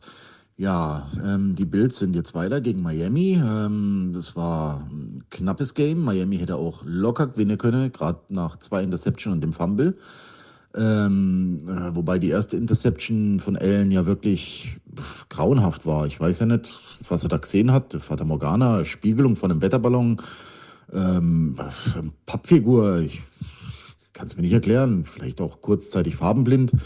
Naja, jetzt kommen die Steelers und äh, ich glaube, äh, so wie die gerade spielen, könnte das der dickere Brocken sein. Was meint ihr dazu? Ja, einen schönen Gruß noch und äh, Daumen drücken und Go Bills.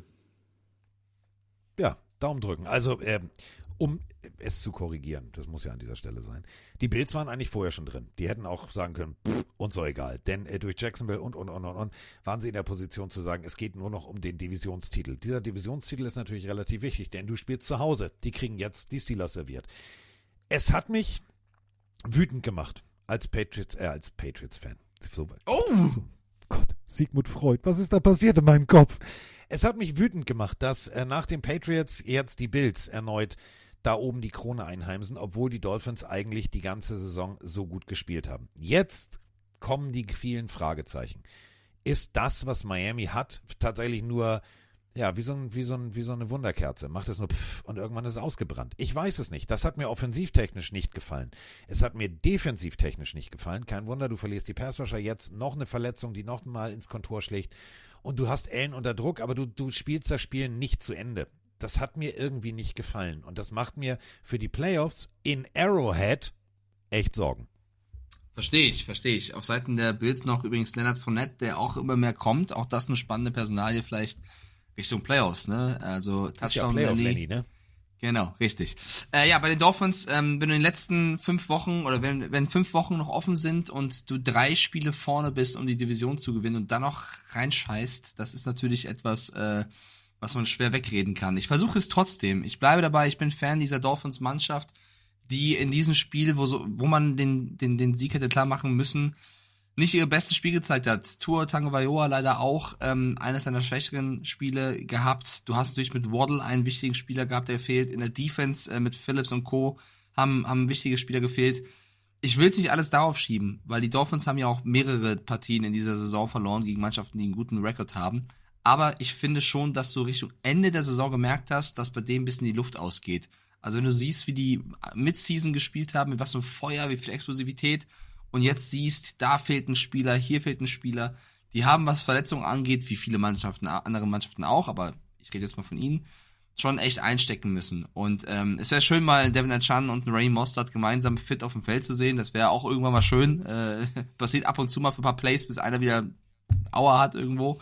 Also für mich die Dolphins eigentlich das beste Team dieser Division. Sie werden aber nur Zweiter. Und ich bin bei dir, Carsten. Gegen die Chiefs ist für mich ein offenes Spiel. Auswärts ähm, wird es sehr, sehr schwer. Ich glaube, die Mannschaft wird für, für mehr imstande. Aber dadurch, dass die Verletzungen so reingehauen haben, ähm, ist das für mich der größte Grund dafür, warum die Dolphins Richtung Ende der Season so Pro Probleme bekommen haben. Und das ist eben der Punkt. Es ist so, wirkt so ein bisschen entzaubert. Es wirkt so ein bisschen, äh, weißt du, wie, wie Harry Potter gegen den berühmten Bösewichter, zack, beim, beim Zauberduell, zack, bum, bum, ich weiß, was du zauberst und puff, puff, puff und stehen, schmeißen sich da irgendwie die Zaubersprüche um die Ohren. Puff, puff, puff. Das sind die Soundeffekte. Meinst du Harry Potter gegen Draco Malfoy oder Harry Potter Ja, gegen genau. Voldemort? Harry Puff, Potter puff, gegen puff, Dra du bist Draco entzaubert. Malfoy. Ja, puff, puff, puff, du bist entzaubert. So verschwind die Bus und so, weißt du? Das war jetzt eher so. Das war jetzt eher so, ja, suboptimal. Ähm, ich hoffe, dass, dass, dass die Dolphins daraus gelernt haben. Äh, Dawson Knox, der bis dato die ganze Saison eher so ab und an mal nur ein, ein Highlight Spieler war, der irgendwie auch nicht wirklich ein großer Faktor war. Dalton Kincaid war plötzlich der größere Faktor. Jetzt hast du plötzlich Dawson Knox, der einfach sagt, ja, Digga, gib her das Ding, ich mach hier mal alles klar. Das war für mich irgendwie nicht cool. Also es war nicht so, dass ich sage, ich verstehe, was die Dolphins da spielen, sondern ich habe teilweise mit offenem Mund da gesessen und gedacht, ihr hattet sie doch eben. Weißt du, sie sind rausgekommen, haben ein Feuerwerk wie beim Boxen. Pam, pam, pam, pam, pam. Die haben dem richtig eingeschenkt. Und dann so, ach ja, funktioniert ja. Und haben selber die Fäuste runtergenommen und haben sich dann gewundert, dass sie plötzlich einen Schwinger gekriegt haben. Habe ich nicht verstanden. Ich bin gespannt. Ich glaube, mit dieser Performance, mit dieser Leistung wird das in Arrowhead fast unmöglich. Was die Motivation sein kann fürs ganze Team. Tyreek Hill geht zurück nach Arrowhead. Also das, was die Fans in den USA ja bemeckert haben, dass es nach Frankfurt gegangen ist, die Rückkehr von ja, Tyreek Hill an seinen alten Arbeitsplatz der findet jetzt statt. Das kann eine extra Motivation sein, aber die Chiefs mit dieser Leistung, so wie gegen die Bills, schlägst du nicht. Ja, ja, schlägst du nicht. Vor allem, wenn du auch so eine Entscheidung triffst, wie bei einem wichtigen Play auf Chase Claypool werfen zu wollen, dann kann es sehr, sehr schwer ich werden, wusste, tatsächlich. Ich wusste, als dieses Play kam, habe ich mir gedacht, das wird Mike rausholen und sagen, so, Digga, warum? Ja, nicht nur das, also es gibt ja ein paar, ein paar Sachen, die man, die man rausnehmen kann. Also auch, dass die Bills eben, ähm, ja, äh, eine Menge Momentum auf ihrer Seite jetzt haben. Sie haben die letzten Spiele alle gewonnen.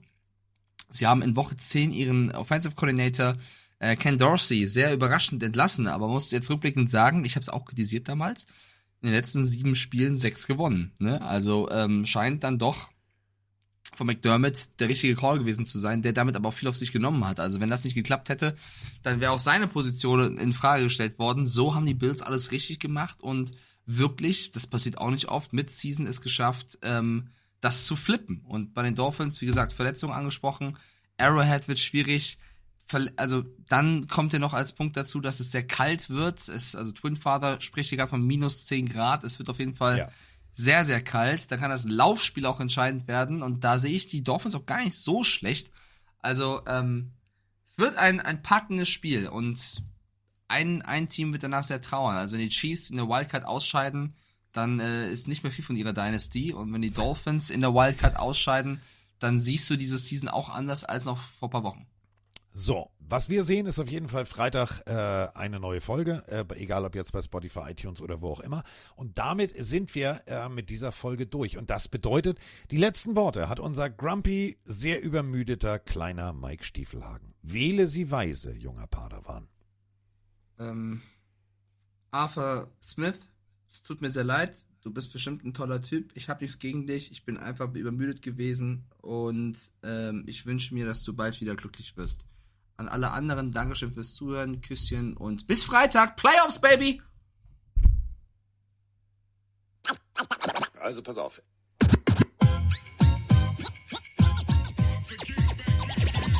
Es ist soweit. Pille für den Mann. Pille für den Mann. Carsten Spengemann. Mike